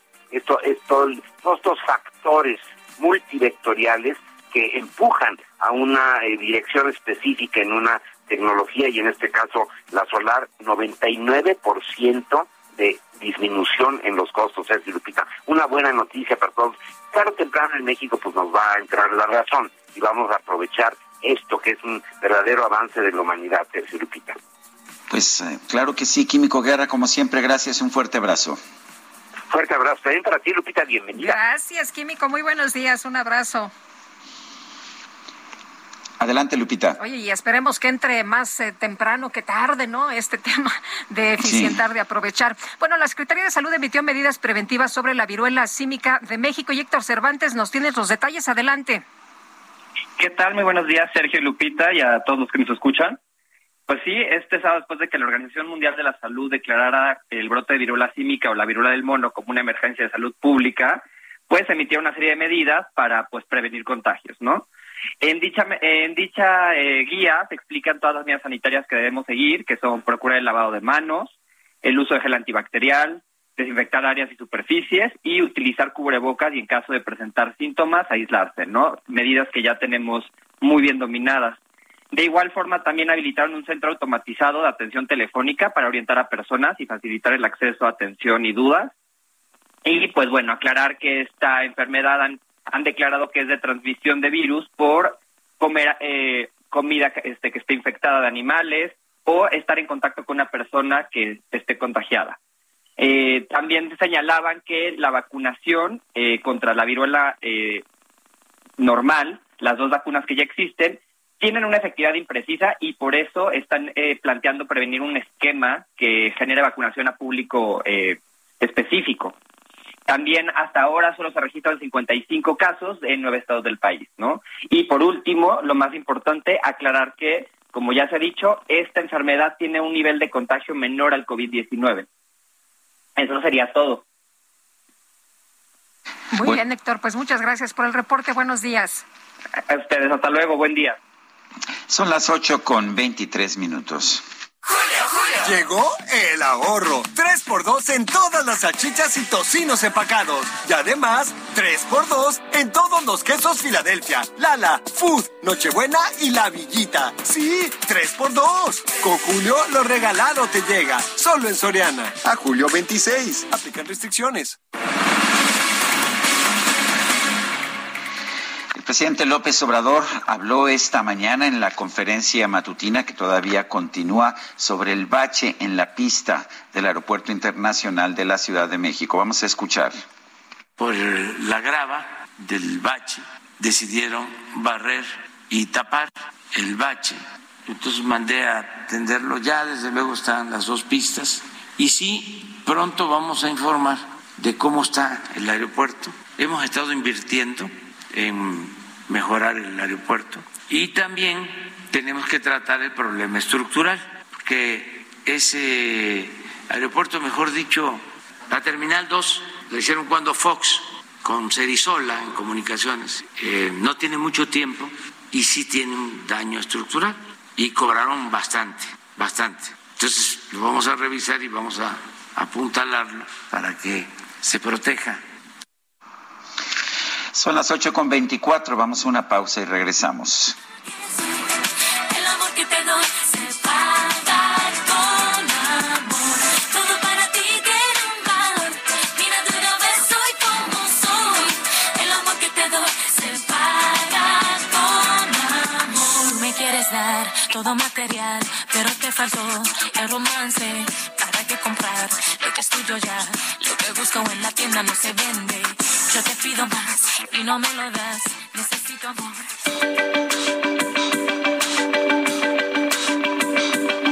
Sergio Sarmiento y Lupita Juárez quieren conocer tu opinión, tus comentarios o simplemente envía un saludo para ser más cálida esta mañana.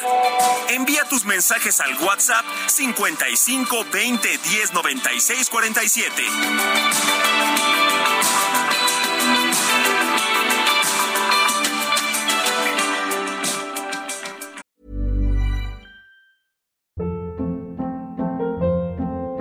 Hold up. What was that? Boring. No flavor. That was as bad as those leftovers you ate all week. Kiki Palmer here, and it's time to say hello to something fresh and guilt-free. Hello Fresh. Jazz up dinner with pecan-crusted chicken or garlic butter shrimp scampi. Now that's music to my mouth. Hello Fresh. Let's get this dinner party started. Discover all the delicious possibilities at hellofresh.com.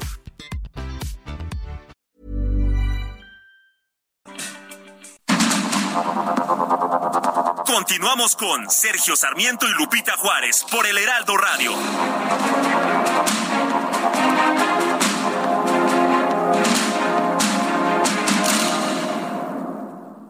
Si tienes una mueblería o eres interiorista, tienes que visitar Expo Mueble Internacional. En cada una de sus ediciones encuentras la más amplia variedad de muebles y decoración que tu negocio o proyecto necesita. Todo con gran calidad y diseño directo de fabricantes. La cita es del 17 al 20 de agosto en Expo Guadalajara. Regístrate en www.expomuebleinternacional.com.mx y redescubre Expo Mueble Internacional. Jaque Mate con Sergio Sarmiento.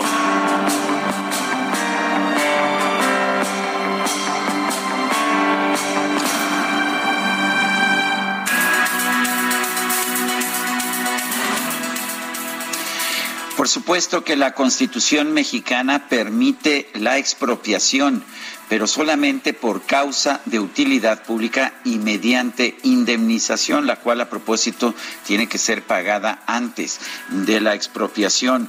No existe en la Constitución la figura de ocupación temporal inmediata. Eh, de hecho, la propia Constitución en su artículo 14 dice que nadie podrá ser privado de sus propiedades sin un juicio previo, un juicio seguido ante los tribunales previamente establecidos. Eh, tampoco, tampoco hay en este artículo 14 la figura de, pues la figura de ocupación inmediata temporal. Por eso preocupa tanto este decreto, que no es de expropiación, sino de ocupación inmediata temporal, que ha hecho el presidente de la República al respecto de una serie de predios que consideran necesarios para la construcción del tren Maya. Si los consideran necesarios, y pues me parece que es correcto que una construcción de un proyecto de infraestructura pueda ser considerado eh, como utilidad pública, pues entonces lo que tendría que hacer es pasar por el procedimiento de expropiación que ordena la ley que ordena la Constitución. Lo que no se puede hacer es simple y sencillamente pasar a ocupar estos terrenos sin, sin ningún procedimiento previo. Me parece que esto es una violación a la ley. Tenemos que estar conscientes de que en países como Venezuela, cuando el gobernante Hugo Chávez empezó a expropiar todo lo que se le antojó porque lo codiciaba simplemente, el resultado fue un desplome de la inversión productiva.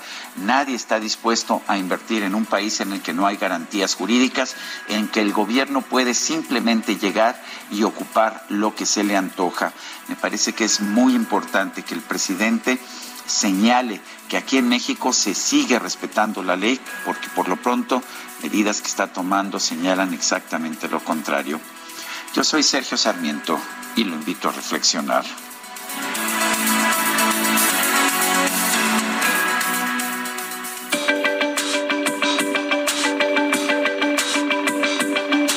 Sergio Sarmiento, tu opinión es importante.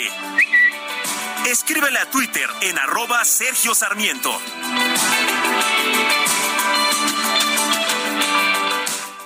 Emprendedores, consultores, proveedores e inversionistas que busquen expandir su visión de negocio. Expo Franquicias regresa a Guadalajara este 2 y 3 de septiembre. Modelos de franquicias más exitosos en una sola sede. Expo Guadalajara, única a nivel internacional. Estás a un clic, haz tu registro en www.expofranquiciasguadalajara.com.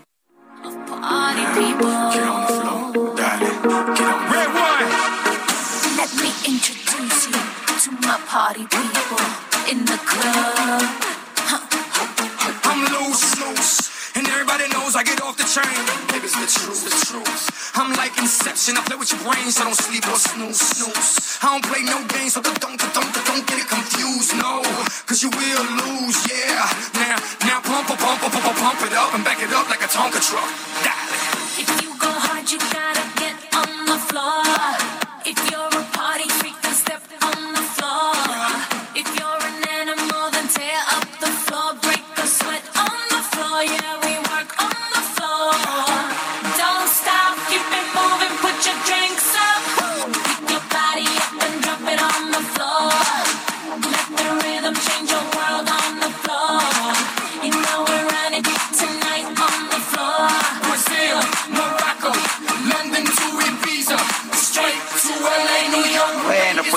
seguimos escuchando a esta muy talentosa, muy guapa mujer Jennifer López, quien ayer cumplió 53 años. Esto se llama On the Floor y canta Jennifer López junto con Pitbull. La verdad es que me encanta. Oye, el video estaba buenísimo, ¿eh? Claro está, que sí. está muy, muy Sí. bien. Así nos vamos bailando con la información y con los mensajes. Nos dice una persona al auditorio, muy buenos días, mi nombre es Pilar Borboya. Me parece por demás cínico que informen quienes ganan, quienes ganan más que el presidente justo ahora, que no funciona Compranet y los gastos más opacos que nunca, además de que al presidente le pagan gastos de vivienda, transporte, etcétera. Bueno, dice otra persona, soy el señor Víctor, les quiero informar que debido a que en la madrugada chocó un auto contra un poste sobre el eje 5 norte frente al Tecnoparque, cinco colonias no tenemos luz. Tomamos nota, por supuesto. Bueno, y vámonos a otras informaciones relevantes porque la empresa de biotecnología danesa Bavaria Nordic anunció este lunes que la Comisión Europea autorizó la comercialización de su vacuna Invanex para ser utilizada contra la variedad del mono causada por el virus Vaccinia. La decisión se apega a lo que recomendó la, semana pasada por la Agencia Europea del Medicamento. La vacuna ya era comercializada en la región, pero únicamente para el combate de la viruela genérica. La disponibilidad de una vacuna aprobada puede mejorar de manera significativa la preparación de las naciones para combatir enfermedades emergentes, es lo que afirma al respecto el presidente y director ejecutivo de esta compañía. Así que la Unión Europea, tome nota, ha aprobado la comercialización de la vacuna de Bavarian Nordic contra la viruela del mono. La Unión Mexicana de Fabricantes y Formuladores de Agroquímicos, la UMFAC, asegura que el CONACIT miente eh, dice que miente eh, para apoyar este decreto que prohíbe el glifosato. Dice que nunca aportó pruebas, estudios o investigaciones científicas. Este glifosato es el herbicida eh, más utilizado en el mundo. Lo peor de todo es que dicen que no hay forma de reemplazarlo. Vamos a conversar con Luis Eduardo González Cepeda, presidente de la Unión Mexicana de Fabricantes y Formuladores de Agroquímicos. Luis Eduardo González Cepeda, gracias por hablar con nosotros. Ha habido toda una campaña en, en contra del glifosato. Se, usualmente se cita un estudio de la Organización Mundial de la Salud, pero lo que tengo entendido es que, pues, que no se ha comprobado eh, que sea cancerígeno, como pues sugería este estudio, pero con pues pruebas muy endebles. Pero eh, como yo no soy científico ni técnico, ¿por qué no nos platica usted, Luis Eduardo, sobre cuál es la situación, qué estudios hay sobre el glifosato? Muchas gracias, Sergio y Lupita. Muy buenos días. pues sí, la verdad es que ah, pues hay una serie de argumentos que presenta el CONACYT que en realidad son simplemente algunas notas que sacó de, de, a conveniencia, digamos, ¿no? fabrica argumentos porque dice que el glifosato es nocivo a la salud y al medio ambiente y habla de un tema de principio precautorio, es decir, estableciendo un tema de derechos humanos, etcétera y bueno, ¿qué más derecho humano que el derecho a, la alimentación y a la producción de alimentos sanos? Pero además, cuando utilizan los estudios que ellos dicen como argumento, pues solo utilizan estudios muy antiguos. Déjame decirte que eh, la CONACYT eh, abrió un expediente científico sobre glifosato, es decir, hizo un apartado ahí en su página web y habla de estudios pues desde los años 2016, 2017 por ahí, pero después eh, empieza a hacer, estudios mucho más antiguos y no tomo los más recientes. Es decir, en el expediente hay trabajos de 27 láminas de PowerPoint, solo PowerPoint, y tiene 271 referencias. Pero en esas referencias, solo 96 son del periodo 2016 a 2020 y 118 son estudios de 1996 a 2015. Es decir, los estudios más actualizados que se acaban de presentar por la Unión Europea pues determinan que no hay bases científicas reales para decir que el glifosato puede causar problemas a la salud en la forma aplicado o manejado adecuadamente. Entonces, pues ahí es donde vemos que la CONACYT no ha hecho el trabajo que se le encargó. El presidente eh, pues presenta un decreto en el cual encarga a la CONACYT que busque alternativas y hasta la fecha no hemos visto una sola. Luis Eduardo, ¿qué repercusiones puede tener esto por una parte y por otra en un momento en que se da a conocer que la producción de, de granos que más se consumen en México ha caído y que hemos tenido que importar más? Bueno, hemos tenido que importar más, vamos a seguir importando más, creo que ahí hay una razón que nos está dando el tiempo. Al principio de, este año hablaban algunas autoridades de que México iba a crecer en la producción de granos con ayuda de fertilizantes y no sé qué tantas cosas. Hoy lo estamos viendo, la realidad es que no hemos crecido, al contrario, hemos caído. Y hemos caído precisamente porque le faltan herramientas al agricultor. Este es uno de los casos. la, la reducción en la importación de glifosato, pues es eliminar una herramienta que para el agricultor es muy sencilla, muy económica, muy fácil de manejar y que finalmente ayuda a bajar eh, eh, la incidencia de malezas y por lo tanto evitar la pérdida por ellas, por las malezas. Recordemos que de no controlar las malezas en los cultivos podemos perder 30 o 40% de la producción. Este es un hecho, no es un tema, no es un mito, no es un tema que haya sacado precisamente las revistas de cómics de donde saca información a veces el corazón. El, el, la- el presidente de la República, Luis Eduardo, ha dicho pues que, que es muy fácil que se de, se puede limpiar con palas, con asadones, se pueden limpiar los campos de cultivo. ¿Tú qué dices? Híjole, la verdad es que, pues ese es el tema que estamos viendo, ¿no? De repente hablamos de sistemas agroecológicos, donde pensando que agroecología es usar un asadón eh, y que la familia, los niños, todo el mundo esté quitando malezas con las manos, eso se llama subsistencia y en algunos de ellos es subsistencia verdaderamente eh, en la miseria. ¿Por qué? Bueno, porque los productores de bajos ingresos, los productores muy pequeños, lo tienen que hacer así porque no hemos sido capaces de desarrollar políticas públicas que acerquen tecnología y acer- acerquen mejores herramientas a los agricultores, esos son precisamente los plaguicidas, los herbicidas, del origen que sea. Entonces, pues esto, yo creo que el presidente, si quiere irse a dar una vuelta a la sierra de Chiapas y usar un asadón a las 9 de la mañana con temperatura de 30 grados, a sol intenso, a ver si aguanta unos metros para poder eh, separar- eliminar las malezas. ¿no? Luis Eduardo, ¿qué tendríamos que estar haciendo en México entonces en estos momentos? Evitar la ideología. Definitivamente eh, tenemos que desarrollar técnicas y procesos que, que lleven a un México mucho más productivo. Y déjame decirles por qué. El 80% de la superficie de maíz o de granos básicos está de la parte media de México hacia el sur. Pero el otro 20% de la superficie tiene el 80% de la producción. Eso es, es decir, los grandes agricultores han estado buscando mejores técnicas de manejo de cultivos. Es más, por lo menos el tema de agua, que es tan importante en este momento, y va a ser más importante cada día más, los grandes agricultores han desarrollado técnicas para hacer eficiente el uso de agua. Han desarrollado técnicas para hacer altos rendimientos de maíz. Solo Chihuahua, por ejemplo, tiene 14 toneladas de maíz por hectárea en algunas zonas. Sinaloa anda sobre 11 promedio. En cambio Chiapas 900 kilos, 800 kilos. Así es que esa es la gran diferencia. Donde hay campo tecnificado, hay producción, hay productividad, hay eficiencia, hay rentabilidad y por lo tanto una mejora en la, en la, en la, en la vida de esos pobladores, lo cual no nos va a llevar a hacerlo si lo hacemos regalando fertilizantes y regalando este, recursos a la gente que menos tiene, pero que además menos posibilidades tiene de hacer uso eficiente de esos recursos.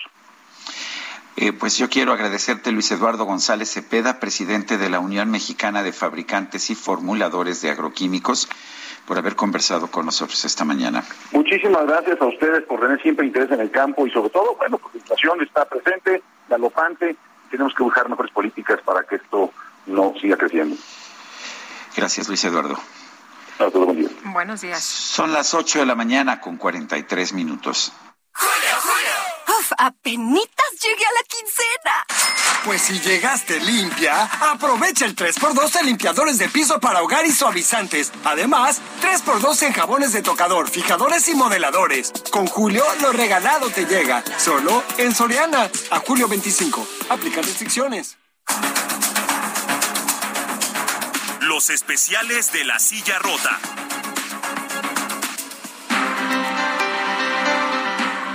Jorge Ramos, periodista de La Silla Rota, ¿qué tal? Muy buenos días. Muy buenos días, Lupita, Sergio Auditorio. Lupita, ¿quién en esta ciudad no ha caído en un bache cuando va en su vehículo, cuando va en el transporte?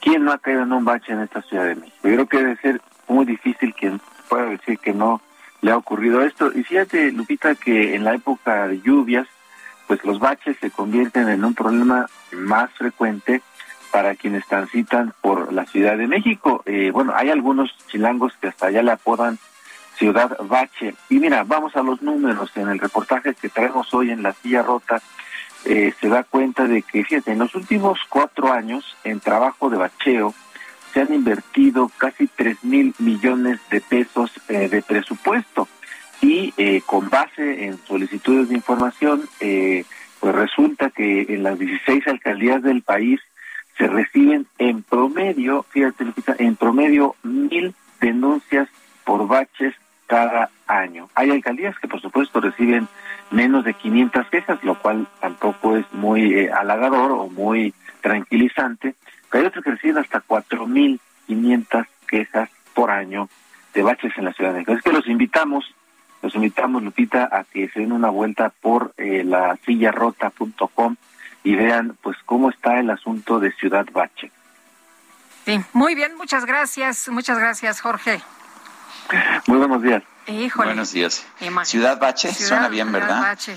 Sí, Híjole, bueno, ¿te ahora está en el Oye, ¿te acuerdas de Morelos, como le decían antes? No es la Sí, ciudad de es- eter- eh, Cuernavaches, Moreloyos. ¿no? Cuernavaches, efectivamente, bueno, y te acordarás también que hubo un tiempo en que pues eh, te, te pedían adopta tu bache, ¿no? Sí. Entonces adoptabas tu bache, le llevabas Hasta le pastel, llevabas ¿no? un pastel de cumpleaños eh, cuando cumplía un año, dos años, Qué mal. tres años. Bueno, es que el gobierno tiene otros otras prioridades, ¿verdad? Y otros datos. Esta semana se va a dar el banderazo para la exportación de aguacate producido en Jalisco hacia los Estados Unidos.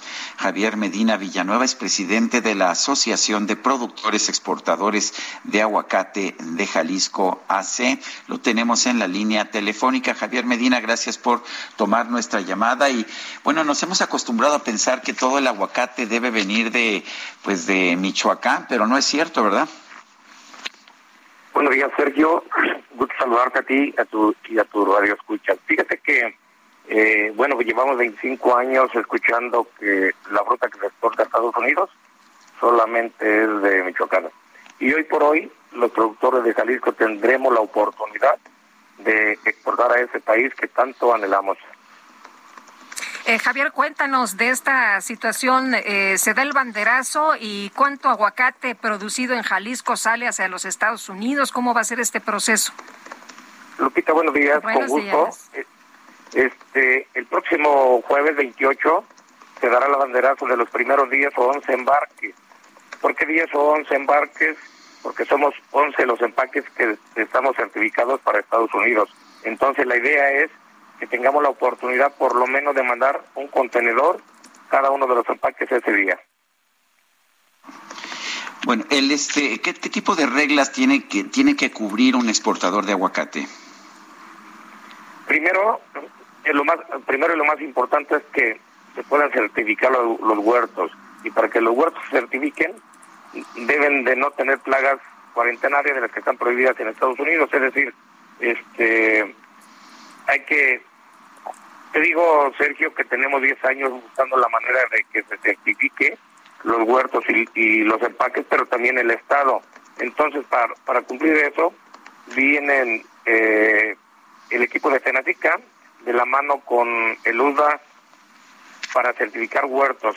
Deben ser huertos que, que no tengan ciertas plagas, deben ser huertos que, que, estén limpios de, de maleza, porque para el programa de Estados Unidos nos permite debajo del árbol esté la maleza 10 centímetros de alto, pero en las calles hasta 40 centímetros. Pero eso no es lo más relevante, lo más relevante es que no haya plagas cuarentenarias, por ejemplo, barrenador de hueso, y hay algunas otras plagas que están prohibidas para Estados Unidos. Eh, Javier, eh, tengo entendido que el aguacate que se produce del estado, eh, pues eh, se, se lleva a, varios países, eh, Japón, eh, se exporta a Europa, entre otros. Sí, hoy por hoy, hasta el día de hoy todavía, la fruta de Jalisco se está exportando a 29 países, entre ellos Canadá, la Unión Europea y Asia. Es decir, eh, como no tenemos la oportunidad de Estados Unidos, dimos la apertura y trabajamos para que se abrieran esos países desde hace 10, 12 años. Entonces, en este momento seguimos atendiendo a esos países que ya, ya men- mencioné.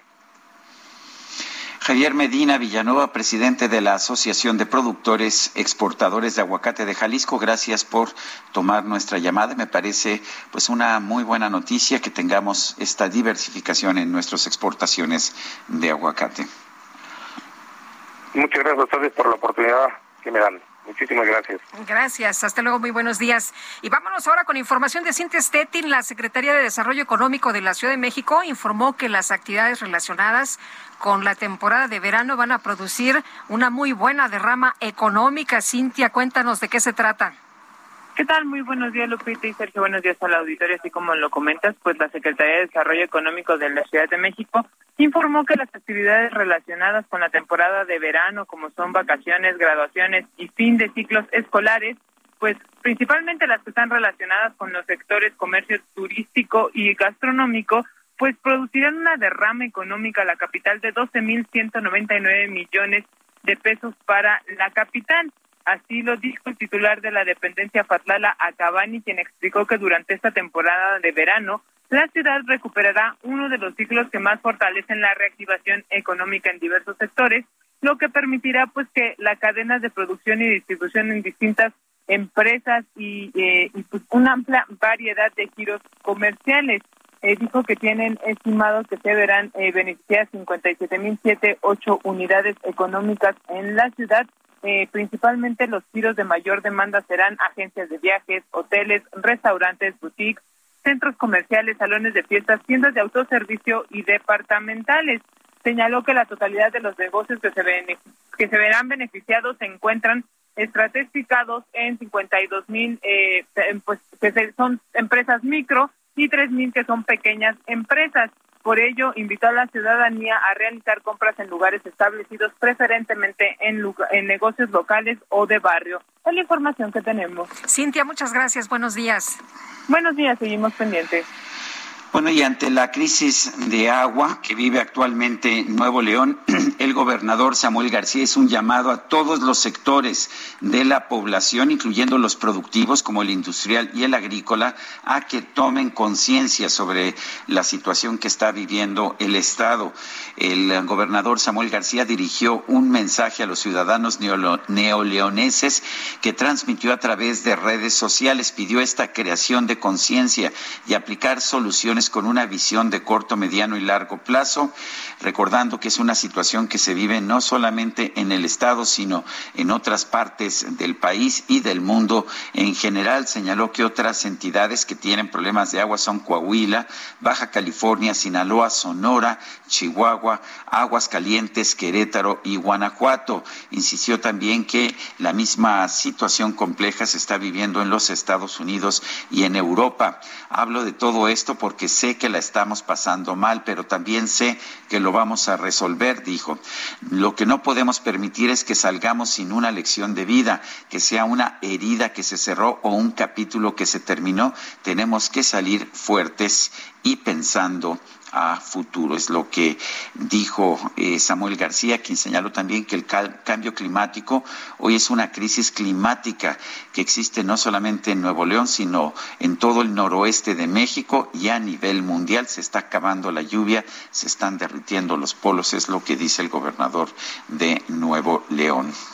Bueno, y en otras cosas, les eh, informamos esta mañana que hay cientos de personas que han sido desalojadas en Japón por una nueva erupción del volcán Sakurajima y la alerta se elevó precisamente cuando este volcán comenzó a expulsar piedras a más de dos kilómetros. Este volcán registró el día de hoy nueva erupción tras eh, pues producirse una erupción explosiva en su cráter que llevó a elevar al máximo la alerta volcánica en la zona y evacuar a medio centenar de personas. Y bueno, el volcán pues eh, está situado en Kagoshima, es uno de los más activos en el país y registró una erupción poco después de las 20 horas arrojando bombas volcánicas que han caído en un radio de hasta dos y medio kilómetros de distancia.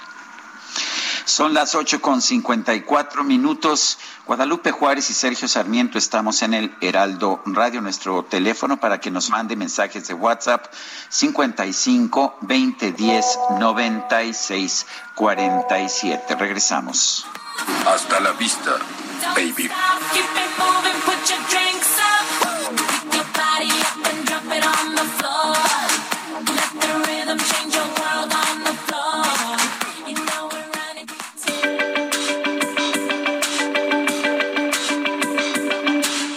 Sarmiento y Lupita Juárez quieren conocer tu opinión, tus comentarios o simplemente envía un saludo para ser más cálida esta mañana.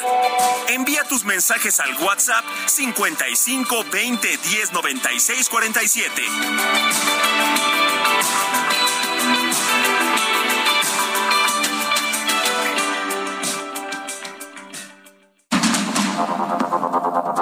Continuamos con Sergio Sarmiento y Lupita Juárez por el Heraldo Radio.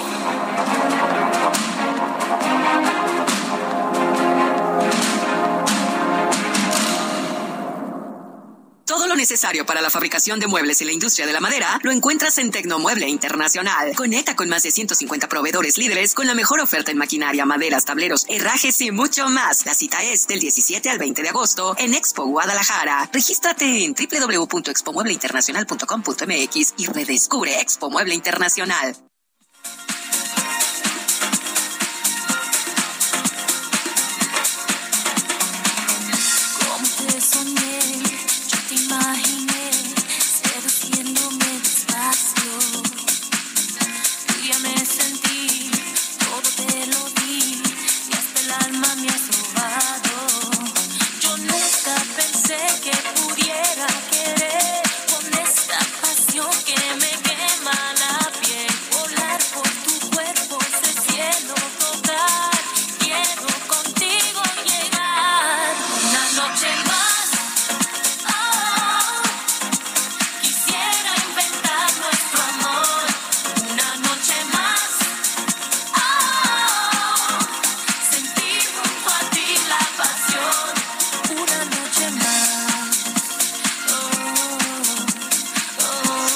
Escuchando música interpretada por Jennifer López.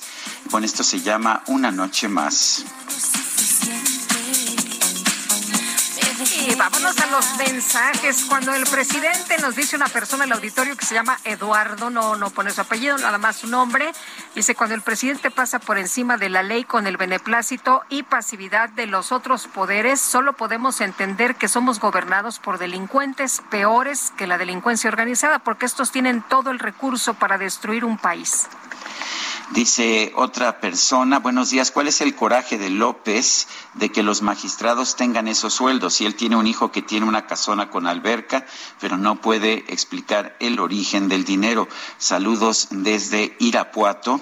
Es Oscar, nos dice también Verónica Aburto. Dice, no sé si me da risa o enojo decir que se pongan a palear para quitar la maleza. Se nota que AMLO no tiene ni idea de lo que es trabajar. Son las nueve con tres minutos. Si tienes una mueblería o eres interiorista, tienes que visitar Expo Mueble Internacional. En cada una de sus ediciones encuentras la más amplia variedad de muebles y decoración que tu negocio o proyecto necesita. Todo con gran calidad y diseño directo de fabricantes. La cita es del 17 al 20 de agosto en Expo Guadalajara. Regístrate en www.expomuebleinternacional.com.mx y redescubre Expo Mueble Internacional. Bueno, vamos a, vamos a un resumen. El titular de la Procuraduría Federal del Consumidor, Ricardo Sheffield, presentó una nueva sección en la conferencia de prensa del presidente López Obrador dedicada a exponer a los funcionarios que ganan más que el mandatario. Pero vamos a ver ahora al consejero de la Judicatura Federal. Eh, Esos angelitos se llevan 286 mil 600 pesos, más del doble que el presidente. El magistrado presidente de la Sala Superior, 286 500. Un ministro de la Suprema Corte, 284 mil 500. La gobernadora del Banco de México, Amparada, y sus funcionarios, todos ellos por arriba del presidente. Ella gana 248 mil 500. El consejero del INE, también su equipo de primer nivel, todos por arriba del presidente. Bueno, por otro lado, el presidente López Obrador denunció que el tema del cierre de una de las pistas del Aeropuerto Internacional de la Ciudad de México fue magnificado por sus opositores. Entonces mandé a atenderlo. Ya desde luego están las dos pistas. Y sí, pronto vamos a informar de cómo está el aeropuerto. Hemos estado invirtiendo en mejorar el aeropuerto. Y también tenemos que tratar el problema estructural, que ese aeropuerto, mejor dicho, la Terminal 2 la hicieron cuando Fox con Cerizola en comunicaciones. Eh, no tiene mucho tiempo y sí tiene un daño estructural. Y cobraron bastante, bastante. La jefa de gobierno de la Ciudad de México, Claudia Sheinbaum, viajó este fin de semana a Hidalgo y Colima para participar en foros sobre la reforma electoral del presidente López Obrador y la autosuficiencia energética.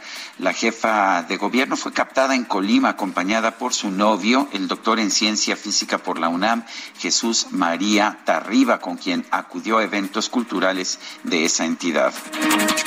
Este Este domingo se registró un tiroteo en inmediaciones de una exposición de autos en Los Ángeles, California. Se reportaron por lo menos siete personas heridas.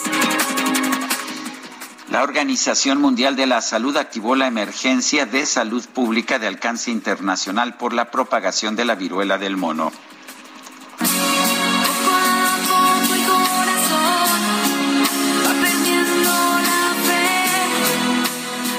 El famoso rapero Bad Bunny sorprendió a sus fanáticos al compartir un video en su cuenta de TikTok cantando la exitosa canción Sálvame del grupo RBD. El video rápidamente se hizo viral y hasta el momento suma, escuche usted, 34 millones de reproducciones. Poco a poco el corazón va perdiendo la fe, perdiendo la voz. Sálvame del olvido, sálvame de la soledad. Como que cantó medio co- me desafinado, ¿no? Yo pensé que sí, bueno. No me atrevía yo Bueno, este, a- bueno, desafinado el Bad Bunny, ¿eh? No sé por qué tiene Sí. tantas reproducciones. Mira, dice, dicen que los que, que es como es que los que viven en casas de cristal que no arrojen la primera piedra. Óyeme, no, a mí no, No. me vas a, a mí no me vas a Ah, ¿no? venir con él. Ah, bueno. Como tengo otros datos, Mejor que el Bad Bunny en, en eso, en, en esta canción, sí, ¿eh? ¿Ah, sí? Sí, sí, nos andamos dando un quien vive. Ah, me parece perfecto. bueno, pues vamos con más información, Guadalupe. Bueno, ay, que, que es, que es lunes, ¿verdad? Que apenas estamos empezando la semana, hombre. No, sí, hay que trabajar. ¿Ya escuchaste, mi querido Jorge Almaquio?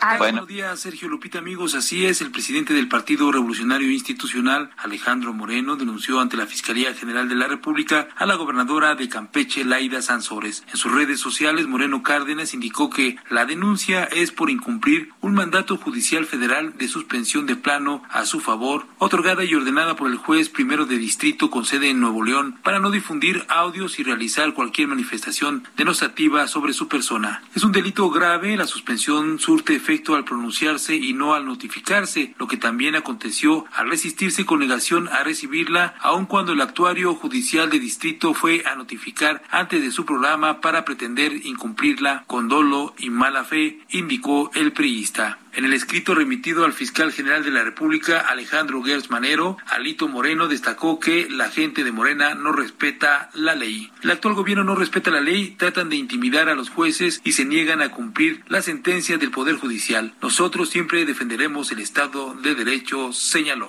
Esto luego de que la mandataria estatal informó que impugnará el amparo que Moreno Cárdenas obtuvo contra la discusión de los audios que da a conocer en los martes del Jaguar. Sansores San Román indicó en un video que compartió en redes sociales que la actuación del juez que concedió la protección de la justicia al dirigente priista es sospechosa. Sergio Lupita, amigos, el reporte que les tengo. Muy bien, Jorge, muchas gracias. Buenos días.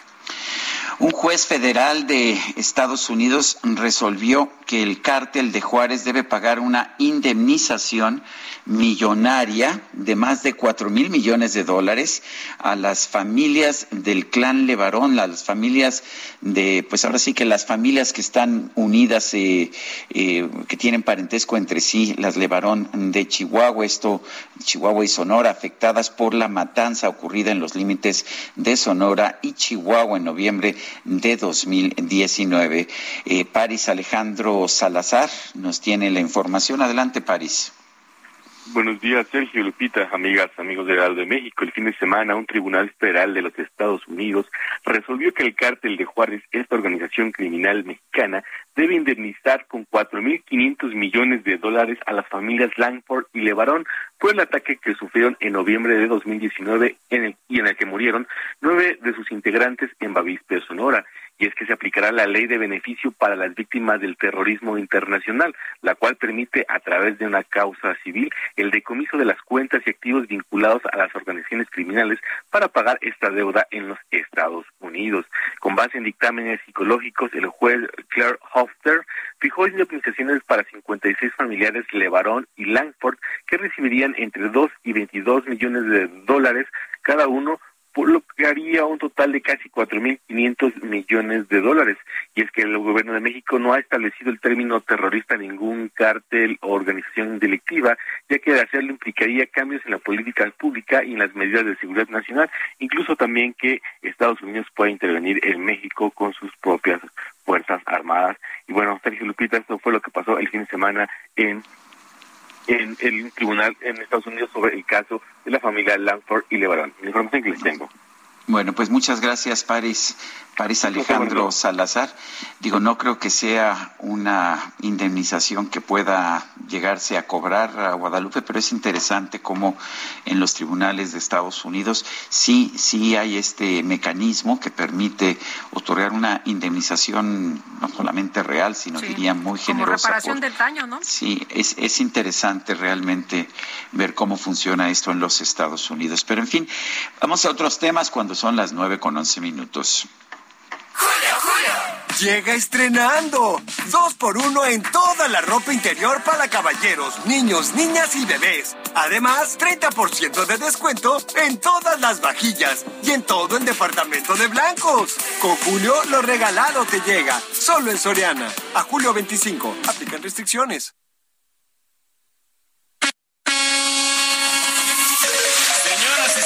Ha llegado el momento del descontrol. La micro deportiva.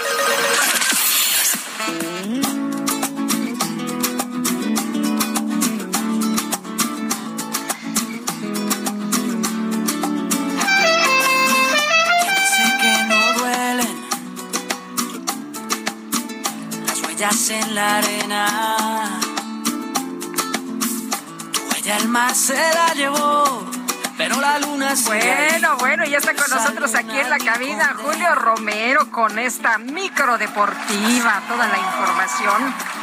Buena ¿Cómo música, estás? buena música. ¿Cómo estás, mi querido Sergio? ¿Qué, Lupita? Hola, hola. Bien. Pues bien, aquí vacilando, vacilando. Vacilando. Porque pues tenemos a los Ya nos íbamos a poner a cantar eh, Ah, Julio y yo, ah, ¿eh? ya entendí. Ya íbamos a poner. Vacilando con V, digo con B alta, con B alta, con B la- labial. Exacto, exacto. Ahí tenemos a los vacilos del día de hoy para arrancar la semana. Y vaya, vaya que hay mucha, mucha información, mucha actividad. Y arrancamos con la Fórmula 1 porque el piloto holandés Max Verstappen de Red Bull logró el título en el Gran Premio de Francia, la fecha 12 de la temporada en la Fórmula 1 y donde el mexicano Sergio Pérez perdió el podio a tres vueltas del final. Luego de un virtual safety car, el tapatío alargó la frenada y George Russell pues lo rebasó para quedarse con el tercer lugar, mientras que Lewis Hamilton se quedó con el segundo sitio. Checo Pérez, por supuesto, nada contento. Bueno, un parpadeo, una distracción que todavía no sabe por dónde vino, pero Checo Pérez perdió el tercer lugar el día de ayer. La vida se me esconde una promesa sin cumplir. Que hubo un problema con el Virtual Safety Car que habían dado la señal que se acababa en la, fuera de la 9 y se terminó en la, en la 15 prácticamente. Entonces ahí fue cuando tuve, no pude eh, atacar la, la del virtual y eso hizo que, que sí, prácticamente eh, arruinó nuestro, nuestro día, ¿no? Porque hubiera, hubiera sido bueno estar en el podium hoy. Que hay en tus ojos. Bueno, con este resultado, el campeonato de pilotos sigue siendo encabezado por, por Max Verstappen, que tiene 233 puntos. Charles Leclerc de Ferrari tiene 170 unidades. Sergio Pérez en el tercer sitio con 163. Eh, ya nos tiene muy acostumbrados Sergio Pérez a los podios. Este cuarto lugar, pues eh, de repente sabe, sabe a poco después de que estaba a tres vueltas de subirse al podio. Bueno, y en la IndyCar en los Estados Unidos, el regiomontano Patricio Ward logró su segunda victoria del año en la categoría. Se impuso en las 300 millas de Iowa. Luego de salir en el octavo lugar, logró remontar hasta el tercer sitio, mismo que mantuvo gran parte de la carrera, hasta que el líder Joseph Newgarden tuvo una falla mecánica y chocó contra la barda, y ahí el mexicano tomó el liderato para no soltarlo más. La primera victoria de Howard se dio el pasado primero de mayo en Alabama. Se informa que pues Neward pues será eh, eh, pues estudiado, bueno, será revisado a fondo. Aparentemente estaba bien, pero pues quieren descartar cualquier situación grave con este eh, piloto, con este Joseph Newgarden. Pues felicidades a Patricio Ward, su cuarta victoria en la categoría, si no me equivoco, tiene 50 carreras ya en esta Indy, en esta Indy, la segunda de este 2022. Felicidades, felicidades a Patricio Ward, ha sido un gran fin de semana para él y también en la Fórmula 1, ¿por qué no? Insisto con esta situación de Sergio Pérez. Y vámonos a la fecha 4 del torneo de apertura del fútbol mexicano, resultados completos, una eh, una jornada bastante alargada que arrancó a media semana. Bueno, Chivas y León 0 por 0, el Querétaro perdió 3 por 0 con Monterrey, Mazatlán y San Luis empataron a 1, Necaxa venció 1 por 0 a Juárez, Toluca 2 por 1 sobre el Santos Laguna, Cruz Azul empató a 2 con la Franja del Puebla, los Cholos de Tijuana vencieron 2 por 0 a las Águilas del América. Tigres le pegó 2 por 0 al Atlas el día de ayer por la noche. En Pachuca, los Tuzos y los Pumas empataron sin goles. En este duelo todavía no vio actividad la flamante contratación universitaria, el brasileño Dani Alves, pero en breve estará ya a disposición del técnico Andrés Lilini, pues quien ya lo espera con ansias.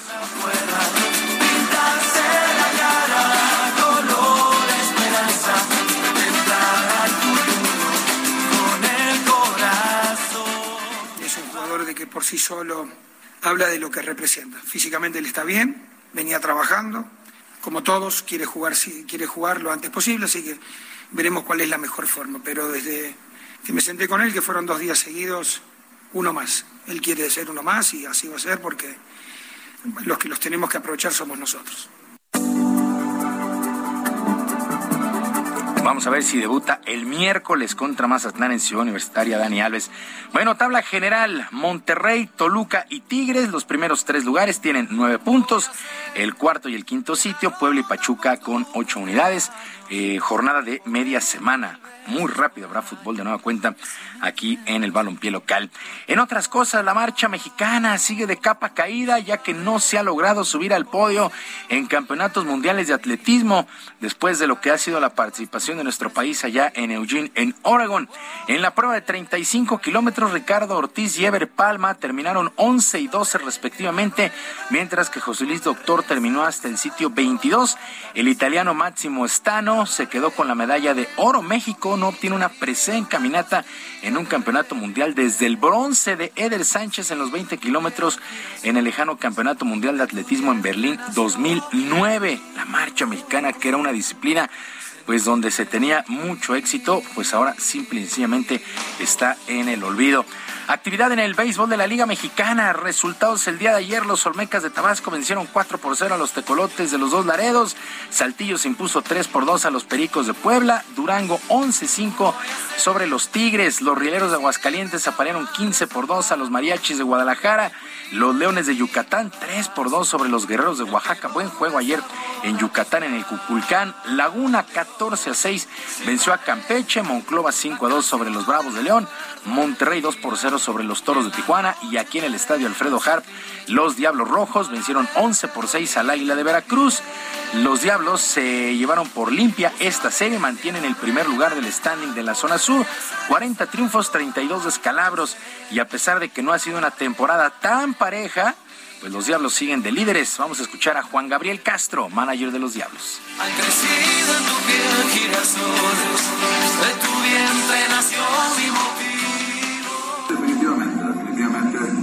Es un proceso, es un proceso, Mike. Creo que pues ha, ha habido situaciones a través del año que pues se han ido tomando, tomando cartas en el asunto. Eh, los muchachos han seguido trabajando, sabemos que no es fácil, pero, pero contento, la verdad, contento de, de lo que se está viendo y, y al ritmo que ven ahorita los muchachos. Bueno, ya para finalizar, el pedalista, el pedalista danés Jonas Vingegaard del equipo Jumbo Vista ganó la edición 109 del Tour de Francia de ciclismo después de la etapa 21 que se corrió en Campos Elíseos, pues se fue ya el evento más importante del ciclismo de rueda. Sergio, Guadalupe, amigos del auditorio, la información deportiva este lunes, que es una extraordinaria semana. Para todos. Gracias, Julio. Muy buenos días. Buenos días.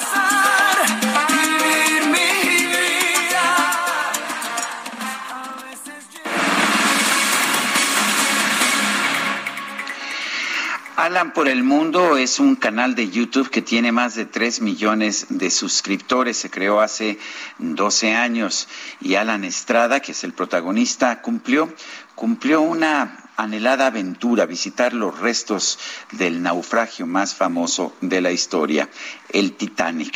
Tenemos a Alan Estrada, quien es actor en la línea telefónica.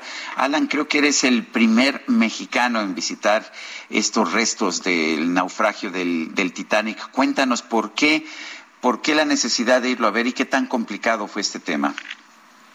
Hola Sergio, muchas gracias por el espacio, un placer saludarte también a ti Lupita. Hola, Pues, ¿qué tal? Sí, o sea, en lo que tengo entendido es el primer mexicano, me, me gustaría aclarar que pues la importancia de esto es la, la primera vez que se, este, o, la- el inicio de una nueva era de exploración por las civiles, yo no soy ningún científico, y se están iniciando una serie de visitas turísticas, por llamarlas de algún modo, a los restos del Titanic. Y esto pues representa pues un avance en la innovación de la exploración su- subacuática. El, el- el Titanic está a casi 4.000 metros de profundidad, una profundidad a la que poquísima gente ha estado. Y, y el Titanic también es un pretexto para poder explorar el, el- el fondo del océano, del cual sabemos tan poco. Y al tener un, pues digamos, un hundimiento tan famoso como el Titanic y que vive en el imaginario de todos, pues puede ser esta iniciativa el inicio de otro tipo de exploraciones para mí que me ha gustado la historia del Titanic desde desde chico, aunque no soy como muchas de las personas que ya se han inscrito en esta actividad un, un fanático obsesionado, sí lo hice también para para podérselo llevar a muchos de mis seguidores que, que, que en mi canal siempre buscan una una opción y pensé, dije, oye, tengo la oportunidad de hacer esto, llevar a mis seguidores a algo pues que no está al alcance de todos, ¿no? Alan, ¿y cuál fue la experiencia? Pues mira, Lupita, fue, fue algo tremendo. El año pasado lo intentamos y no se pudo lograr por las complejidades que representa la tecnología del sumergible. Ya es, eh, es el primero en su tipo, es una empresa nueva que está haciendo esto. Es también muy peligroso hacerlo, es decir, hay gente que ahorita está eh, llevando civiles al espacio y empresas que están llevando civiles al fondo del océano y la tecnología de cierta forma es muy similar. Entonces fue, pues hubo, la honestamente tenía mucho temor, pero al final todo salió muy bien y tuvimos una visita increíble que pueden ver en mi canal, que ya subí el video este pasado sábado, es una serie de cuatro videos para que entiendan todo el contexto y lo que, lo que se está haciendo, y fue, fue espectacular, fue de, yo creo de las cosas más impactantes que he hecho en mi vida. Bueno, pues eh, esto, esto lo, ¿cómo lo estás presentando? ¿Como una especie de documental con fragmentos o cuál es, cuál es el formato, digamos, informativo? Pues en mi canal siempre he subido, eh, pues digamos, reseñas de los lugares que visito y este no es la excepción. Hago también una reseña de los servicios de la empresa por si hay alguien que pueda pagar esta, esta aventura y la quiere hacer. Pero también narro todo, desde cómo es la tecnología del sumergible, el barco en el que te llevan, desde dónde zarpas, información de, de los restos y obviamente pues la inmersión. Los cuatro videos incluyen el año pasado que no se pudo bajar, pero que se logró la primera inmersión histórica de este sumergible, que es un sumergible experimental, y la primera vez que, digamos, civiles visitan el, el- el- los restos del Titanic, y este año ya pudimos, ya lo pude hacer personalmente. Entonces, eh, me gusta en las, en las cuatro partes, la, la aventura está dividida en cronológicamente en cómo se desarrolla los, los retos, culminando obviamente en la, ahora sí en la inmersión. Muy bien, pues yo quiero agradecerte, Alan Estrada, actor, el haber conversado con nosotros y habernos invitado pues a ver esta aventura de los restos del Titanic. Un fuerte abrazo. Abrazo, muchas gracias por el espacio, hasta luego. Hasta luego. Son las nueve de la mañana con 24 minutos. Lo invito a seguirnos a través de Twitter. Nuestra cuenta es arroba Sergio y Lupita. Y también lo invito a seguir el Twitter de esta cadena en la que estamos, de este grupo Heraldo Media Group. La dirección es arroba Heraldo de México. Vamos a una pausa y regresamos.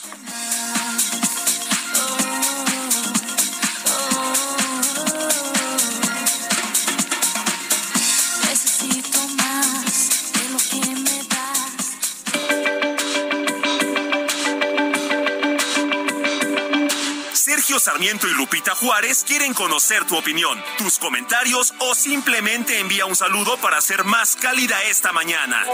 Envía tus mensajes al WhatsApp 55 20 10 96 47.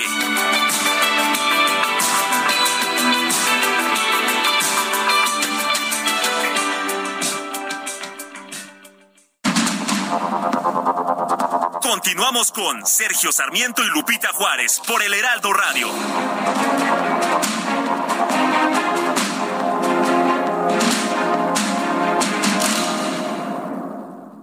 Si tienes una mueblería o eres interiorista, tienes que visitar Expo Mueble Internacional. En cada una de sus ediciones encuentras la más amplia variedad de muebles y decoración que tu negocio o proyecto necesita. Todo con gran calidad y diseño directo de fabricantes. La cita es del 17 al 20 de agosto en Expo Guadalajara. Regístrate en www.expomuebleinternacional.com.mx y redescubre Expo Mueble Internacional. Gastrolab, historia, recetas, materia prima y un sinfín de cosas que a todos nos interesan. Hola amigos del Heraldo Radio, soy el chef Israel Arechiga de Gastrolab y cuántas veces no nos hemos encontrado con un filete grande, rico, jugoso de salmón y no sabemos cómo prepararlo. Bueno, pues ahora va a ser muy sencillo, receta para dos personas, así que si tienen pluma y papel es momento de anotar. Un par de filetes de salmón de 180 gramos, 160 gramos puede ser suficiente, unos 10 champiñones, un poquito de espárragos, un par de cucharadas de jugo de limón, sobre todo amarillo que es muy aromático, un poquito de salsa de soya, una cucharadita de cilantro fresco picado, puede ser criollo que ahorita está espectacular en este clima y con esta temporada.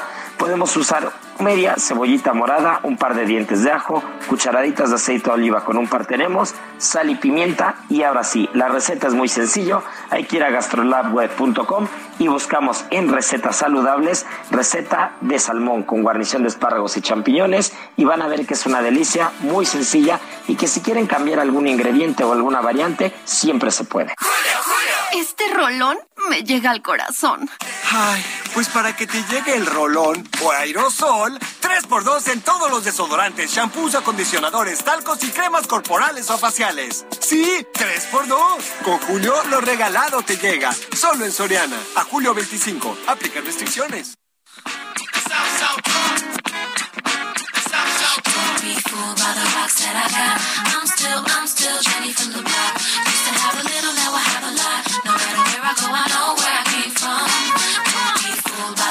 That. I'm still.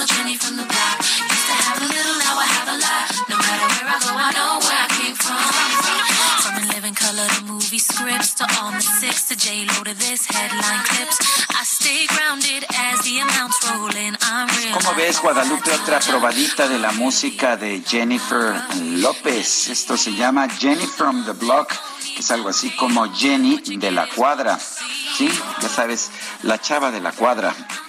Oye, y la verdad es que es una extraordinaria también bailarina, así que pues la, la vemos en sus coreografías sensacional.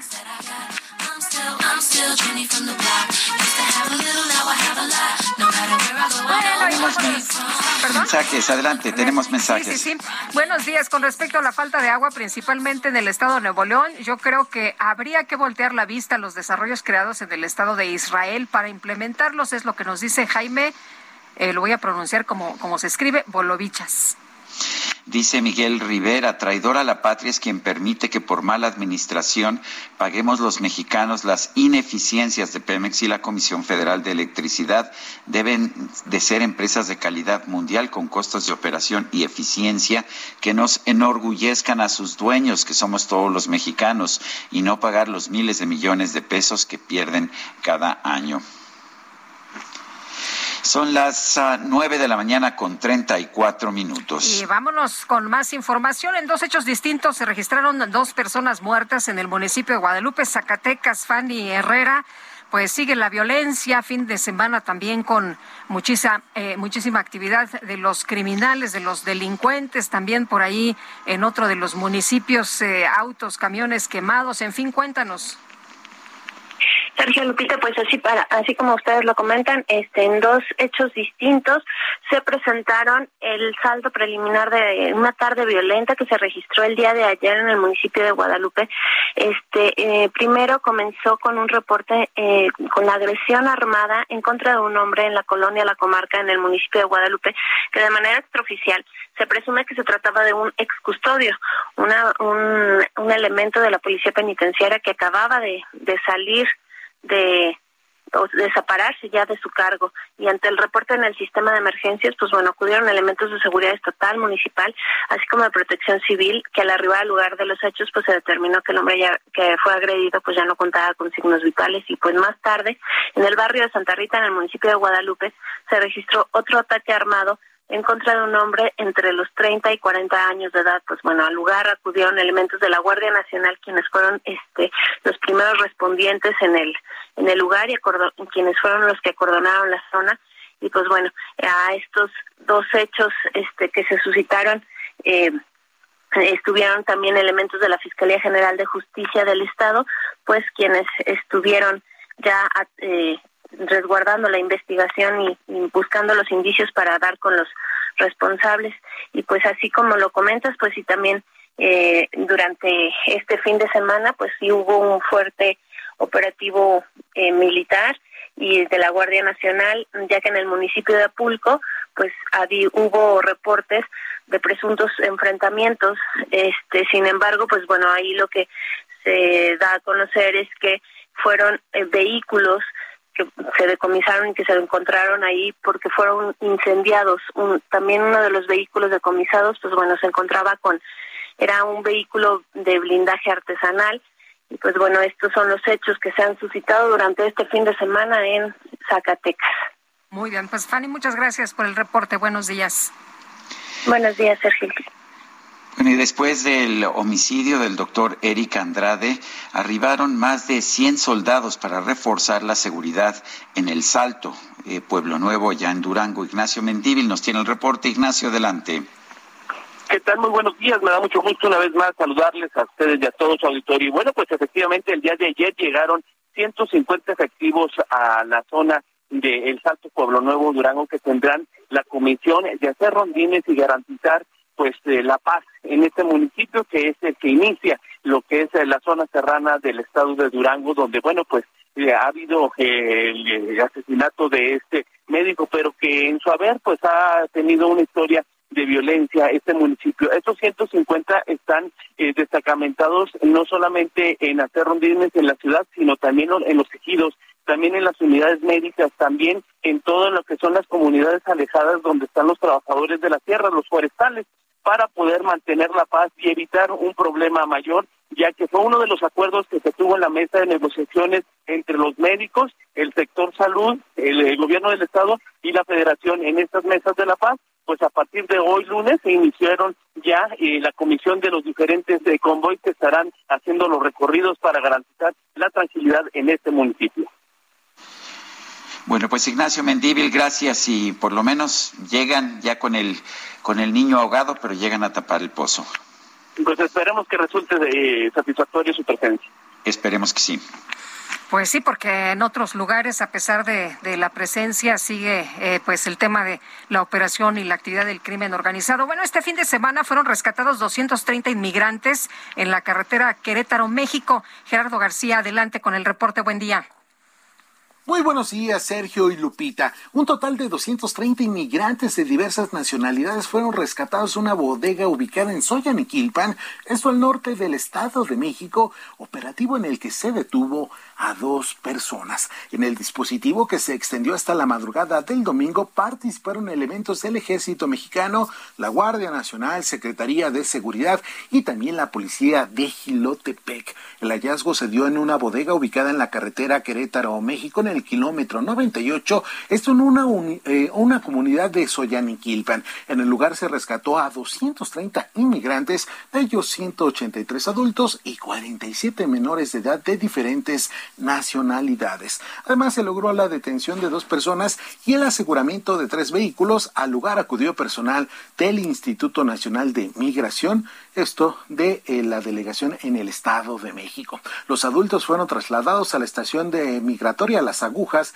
esto ubicado en Iztapalapa, en la Ciudad de México. Además, madres e hijos de menores de edad enviados al DIFEM en Toluca. La bodega donde se encontraron a los inmigrantes quedó bajo el resguardo de la Policía Municipal de Gilotepec. Además, la Secretaría de la Defensa Nacional destacó que con estas acciones se vela por el bienestar de la población. Hasta aquí mi reporte desde el Estado de México. Sergio Lupita, muy buenos días e inicio de semana. Gracias, Gerardo. Buen día.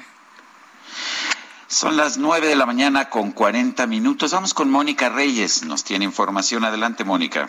Muy buenos días, Sergio, Lupita, qué gusto saludarlos. Buena mañana. Amigos, les queda poco tiempo los días únicos de City Banamex, así es que cámbiate con nosotros y disfruta de promociones únicas en todos nuestros productos.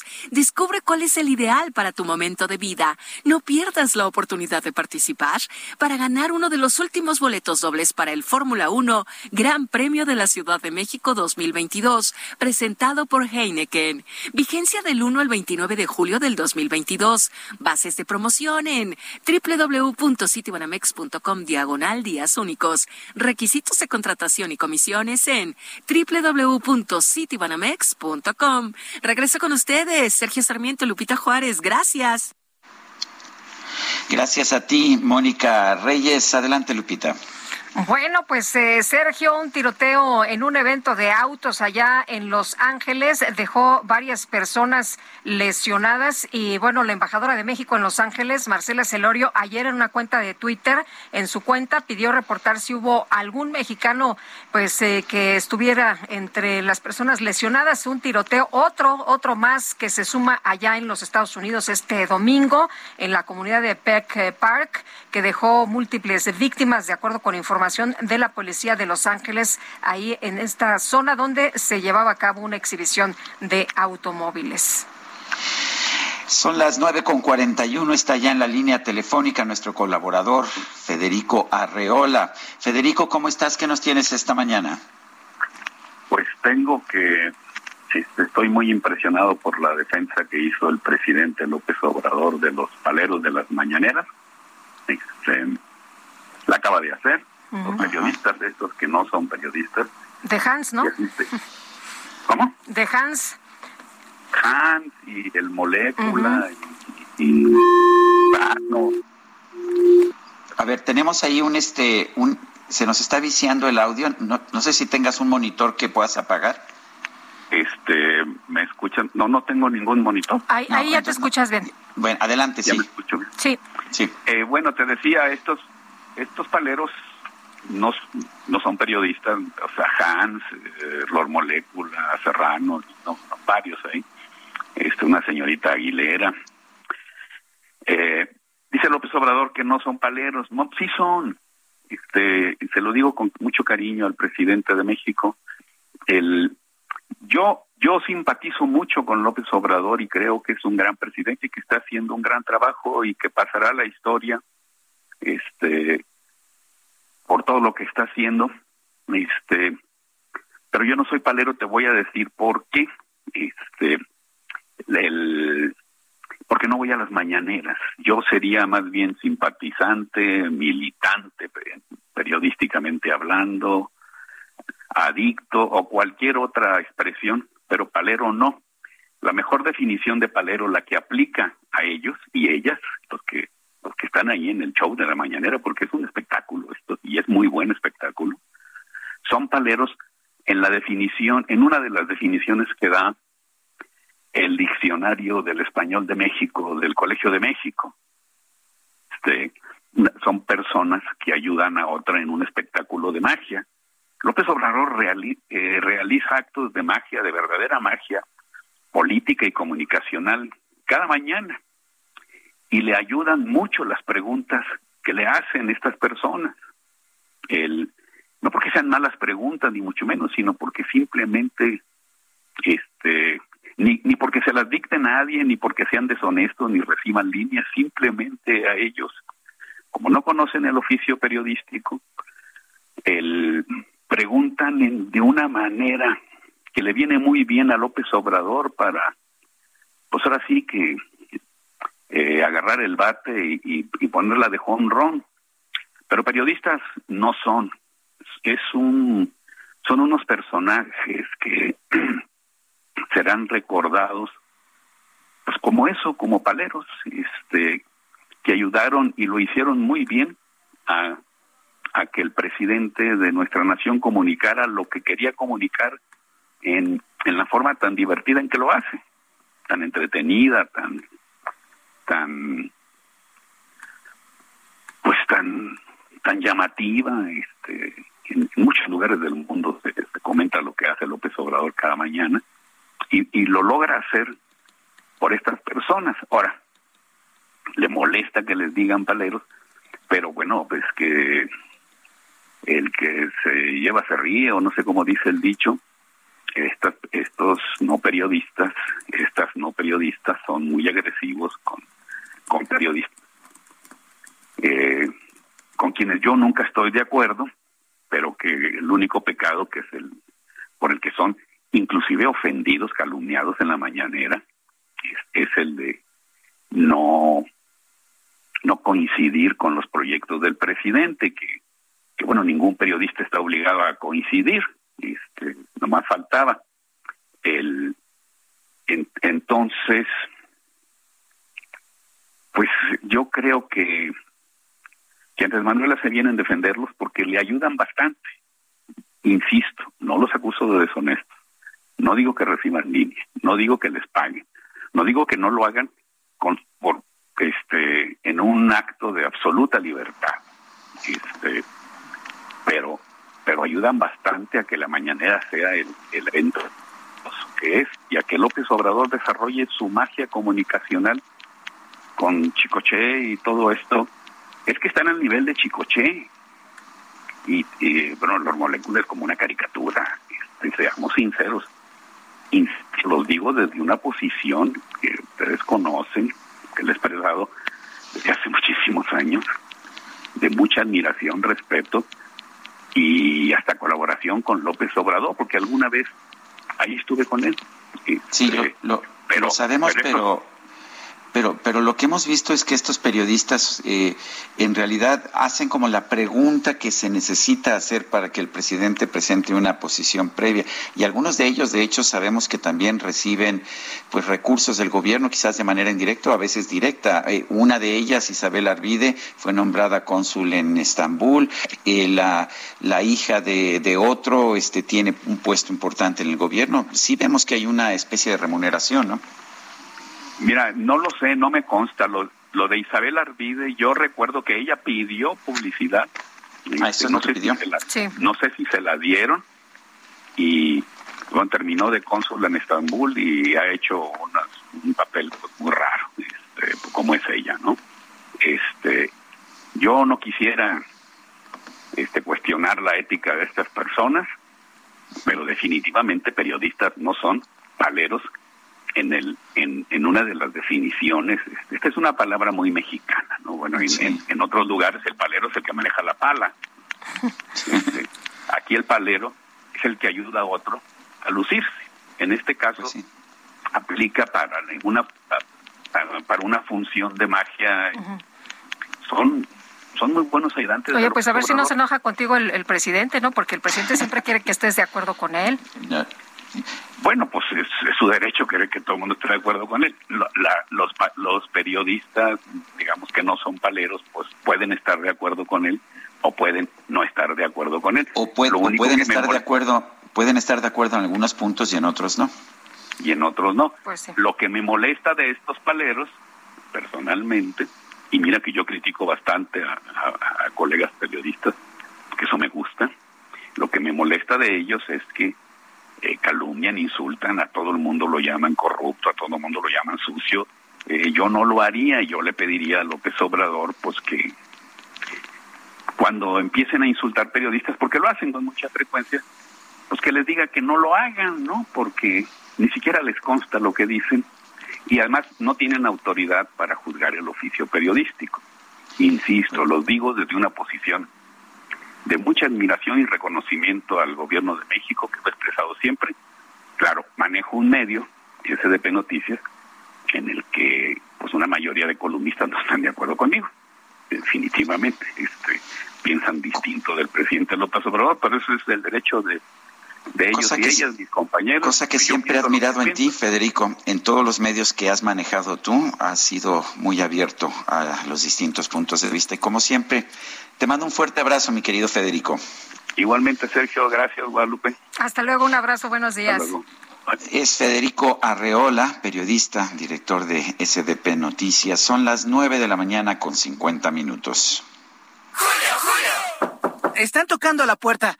¿Quién llegó? Lo que llegó es el ahorro. 30% de descuento en enseres, hornos de microondas, ventilación y accesorios eléctricos. Y además, 2 por 1 en toda la cristalería. Sí, 2 por 1 Con Julio, lo regalado te llega. Solo en Soriana. A julio 28. Aplica restricciones. Son las nueve con cincuenta minutos. Vamos a un resumen de la información más importante que se ha generado esta mañana.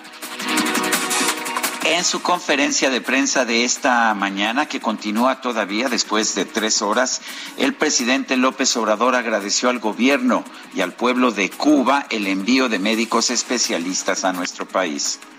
Aprovecho para agradecerle al pueblo y al gobierno de Cuba por su apoyo, pero ojalá y comprendan de que necesitamos los médicos para curar a nuestro pueblo y que independientemente del coraje, de la enajenación que provoca la ideología, el pensamiento conservador, con juicio práctico, con objetividad, con la verdad, se indague para que nos crean que no tenemos médicos. A pesar de que el INEGI reportó un aumento en la percepción de inseguridad en todo el país, el presidente López Obrador afirmó que la realidad es otra y que hay más confianza.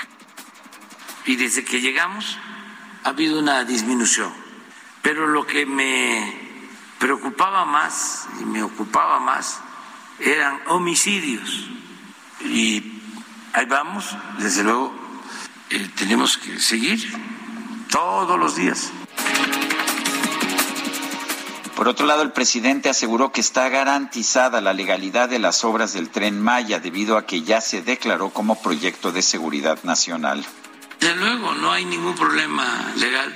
Eh, lo que se está haciendo es eh, darle continuidad a una obra pública importantísima que fue sujeta a una consulta de todos los habitantes. El ministro de Infraestructura de Ucrania, Oleksandr Kubrakov, anunció que esta semana podrían realizarse las primeras exportaciones de cereales bajo el acuerdo firmado con Rusia y la ONU. El ministro de Medio Ambiente de Canadá, Stephen Guilbeault, reconoció que su país está considerando retrasar sus objetivos de reducción de gases de efecto invernadero. El nuncio apostólico en Canadá, Iván Yurkovich, dio la bienvenida al Papa Francisco, quien realiza una visita en ese país para disculparse con los pueblos indígenas que sufrieron abusos en internados católicos.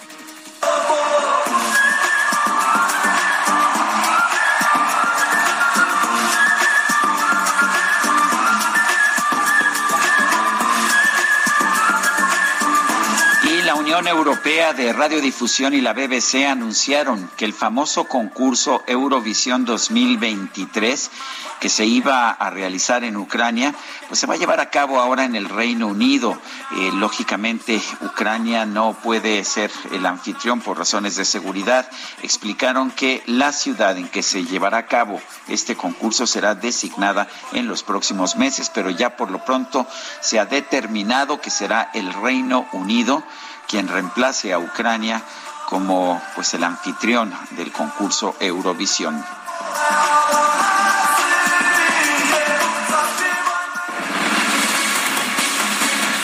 Bueno, antes de irnos, informarles de un ataque armado en un centro de rehabilitación en San Pedro Tlaquepaque, en Jalisco, que dejó el saldo de cinco hombres y una mujer muertos, seis personas asesinadas. La Fiscalía General de Justicia de Jalisco informó que investiga los hechos que se registraron ayer en la noche en el exterior de una finca localizada en la calle 3 al cruz del camino en San Pedro Tlaquepaque, donde se ubica este centro de rehabilitación. ¿Y qué crees, Guadalupe? ¿Qué pasó? Se nos acabó el tiempo. Pues vámonos. vámonos entonces, que la pasen todos muy bien, disfruten este día y nos escuchamos, Sergio, mañana a las 7 en punto. Hasta mañana, gracias de todo corazón.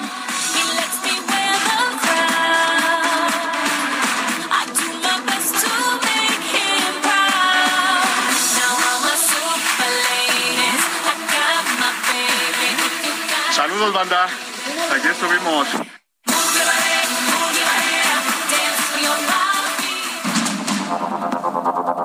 Heraldo Media Group presentó Sergio Sarmiento y Lupita Juárez.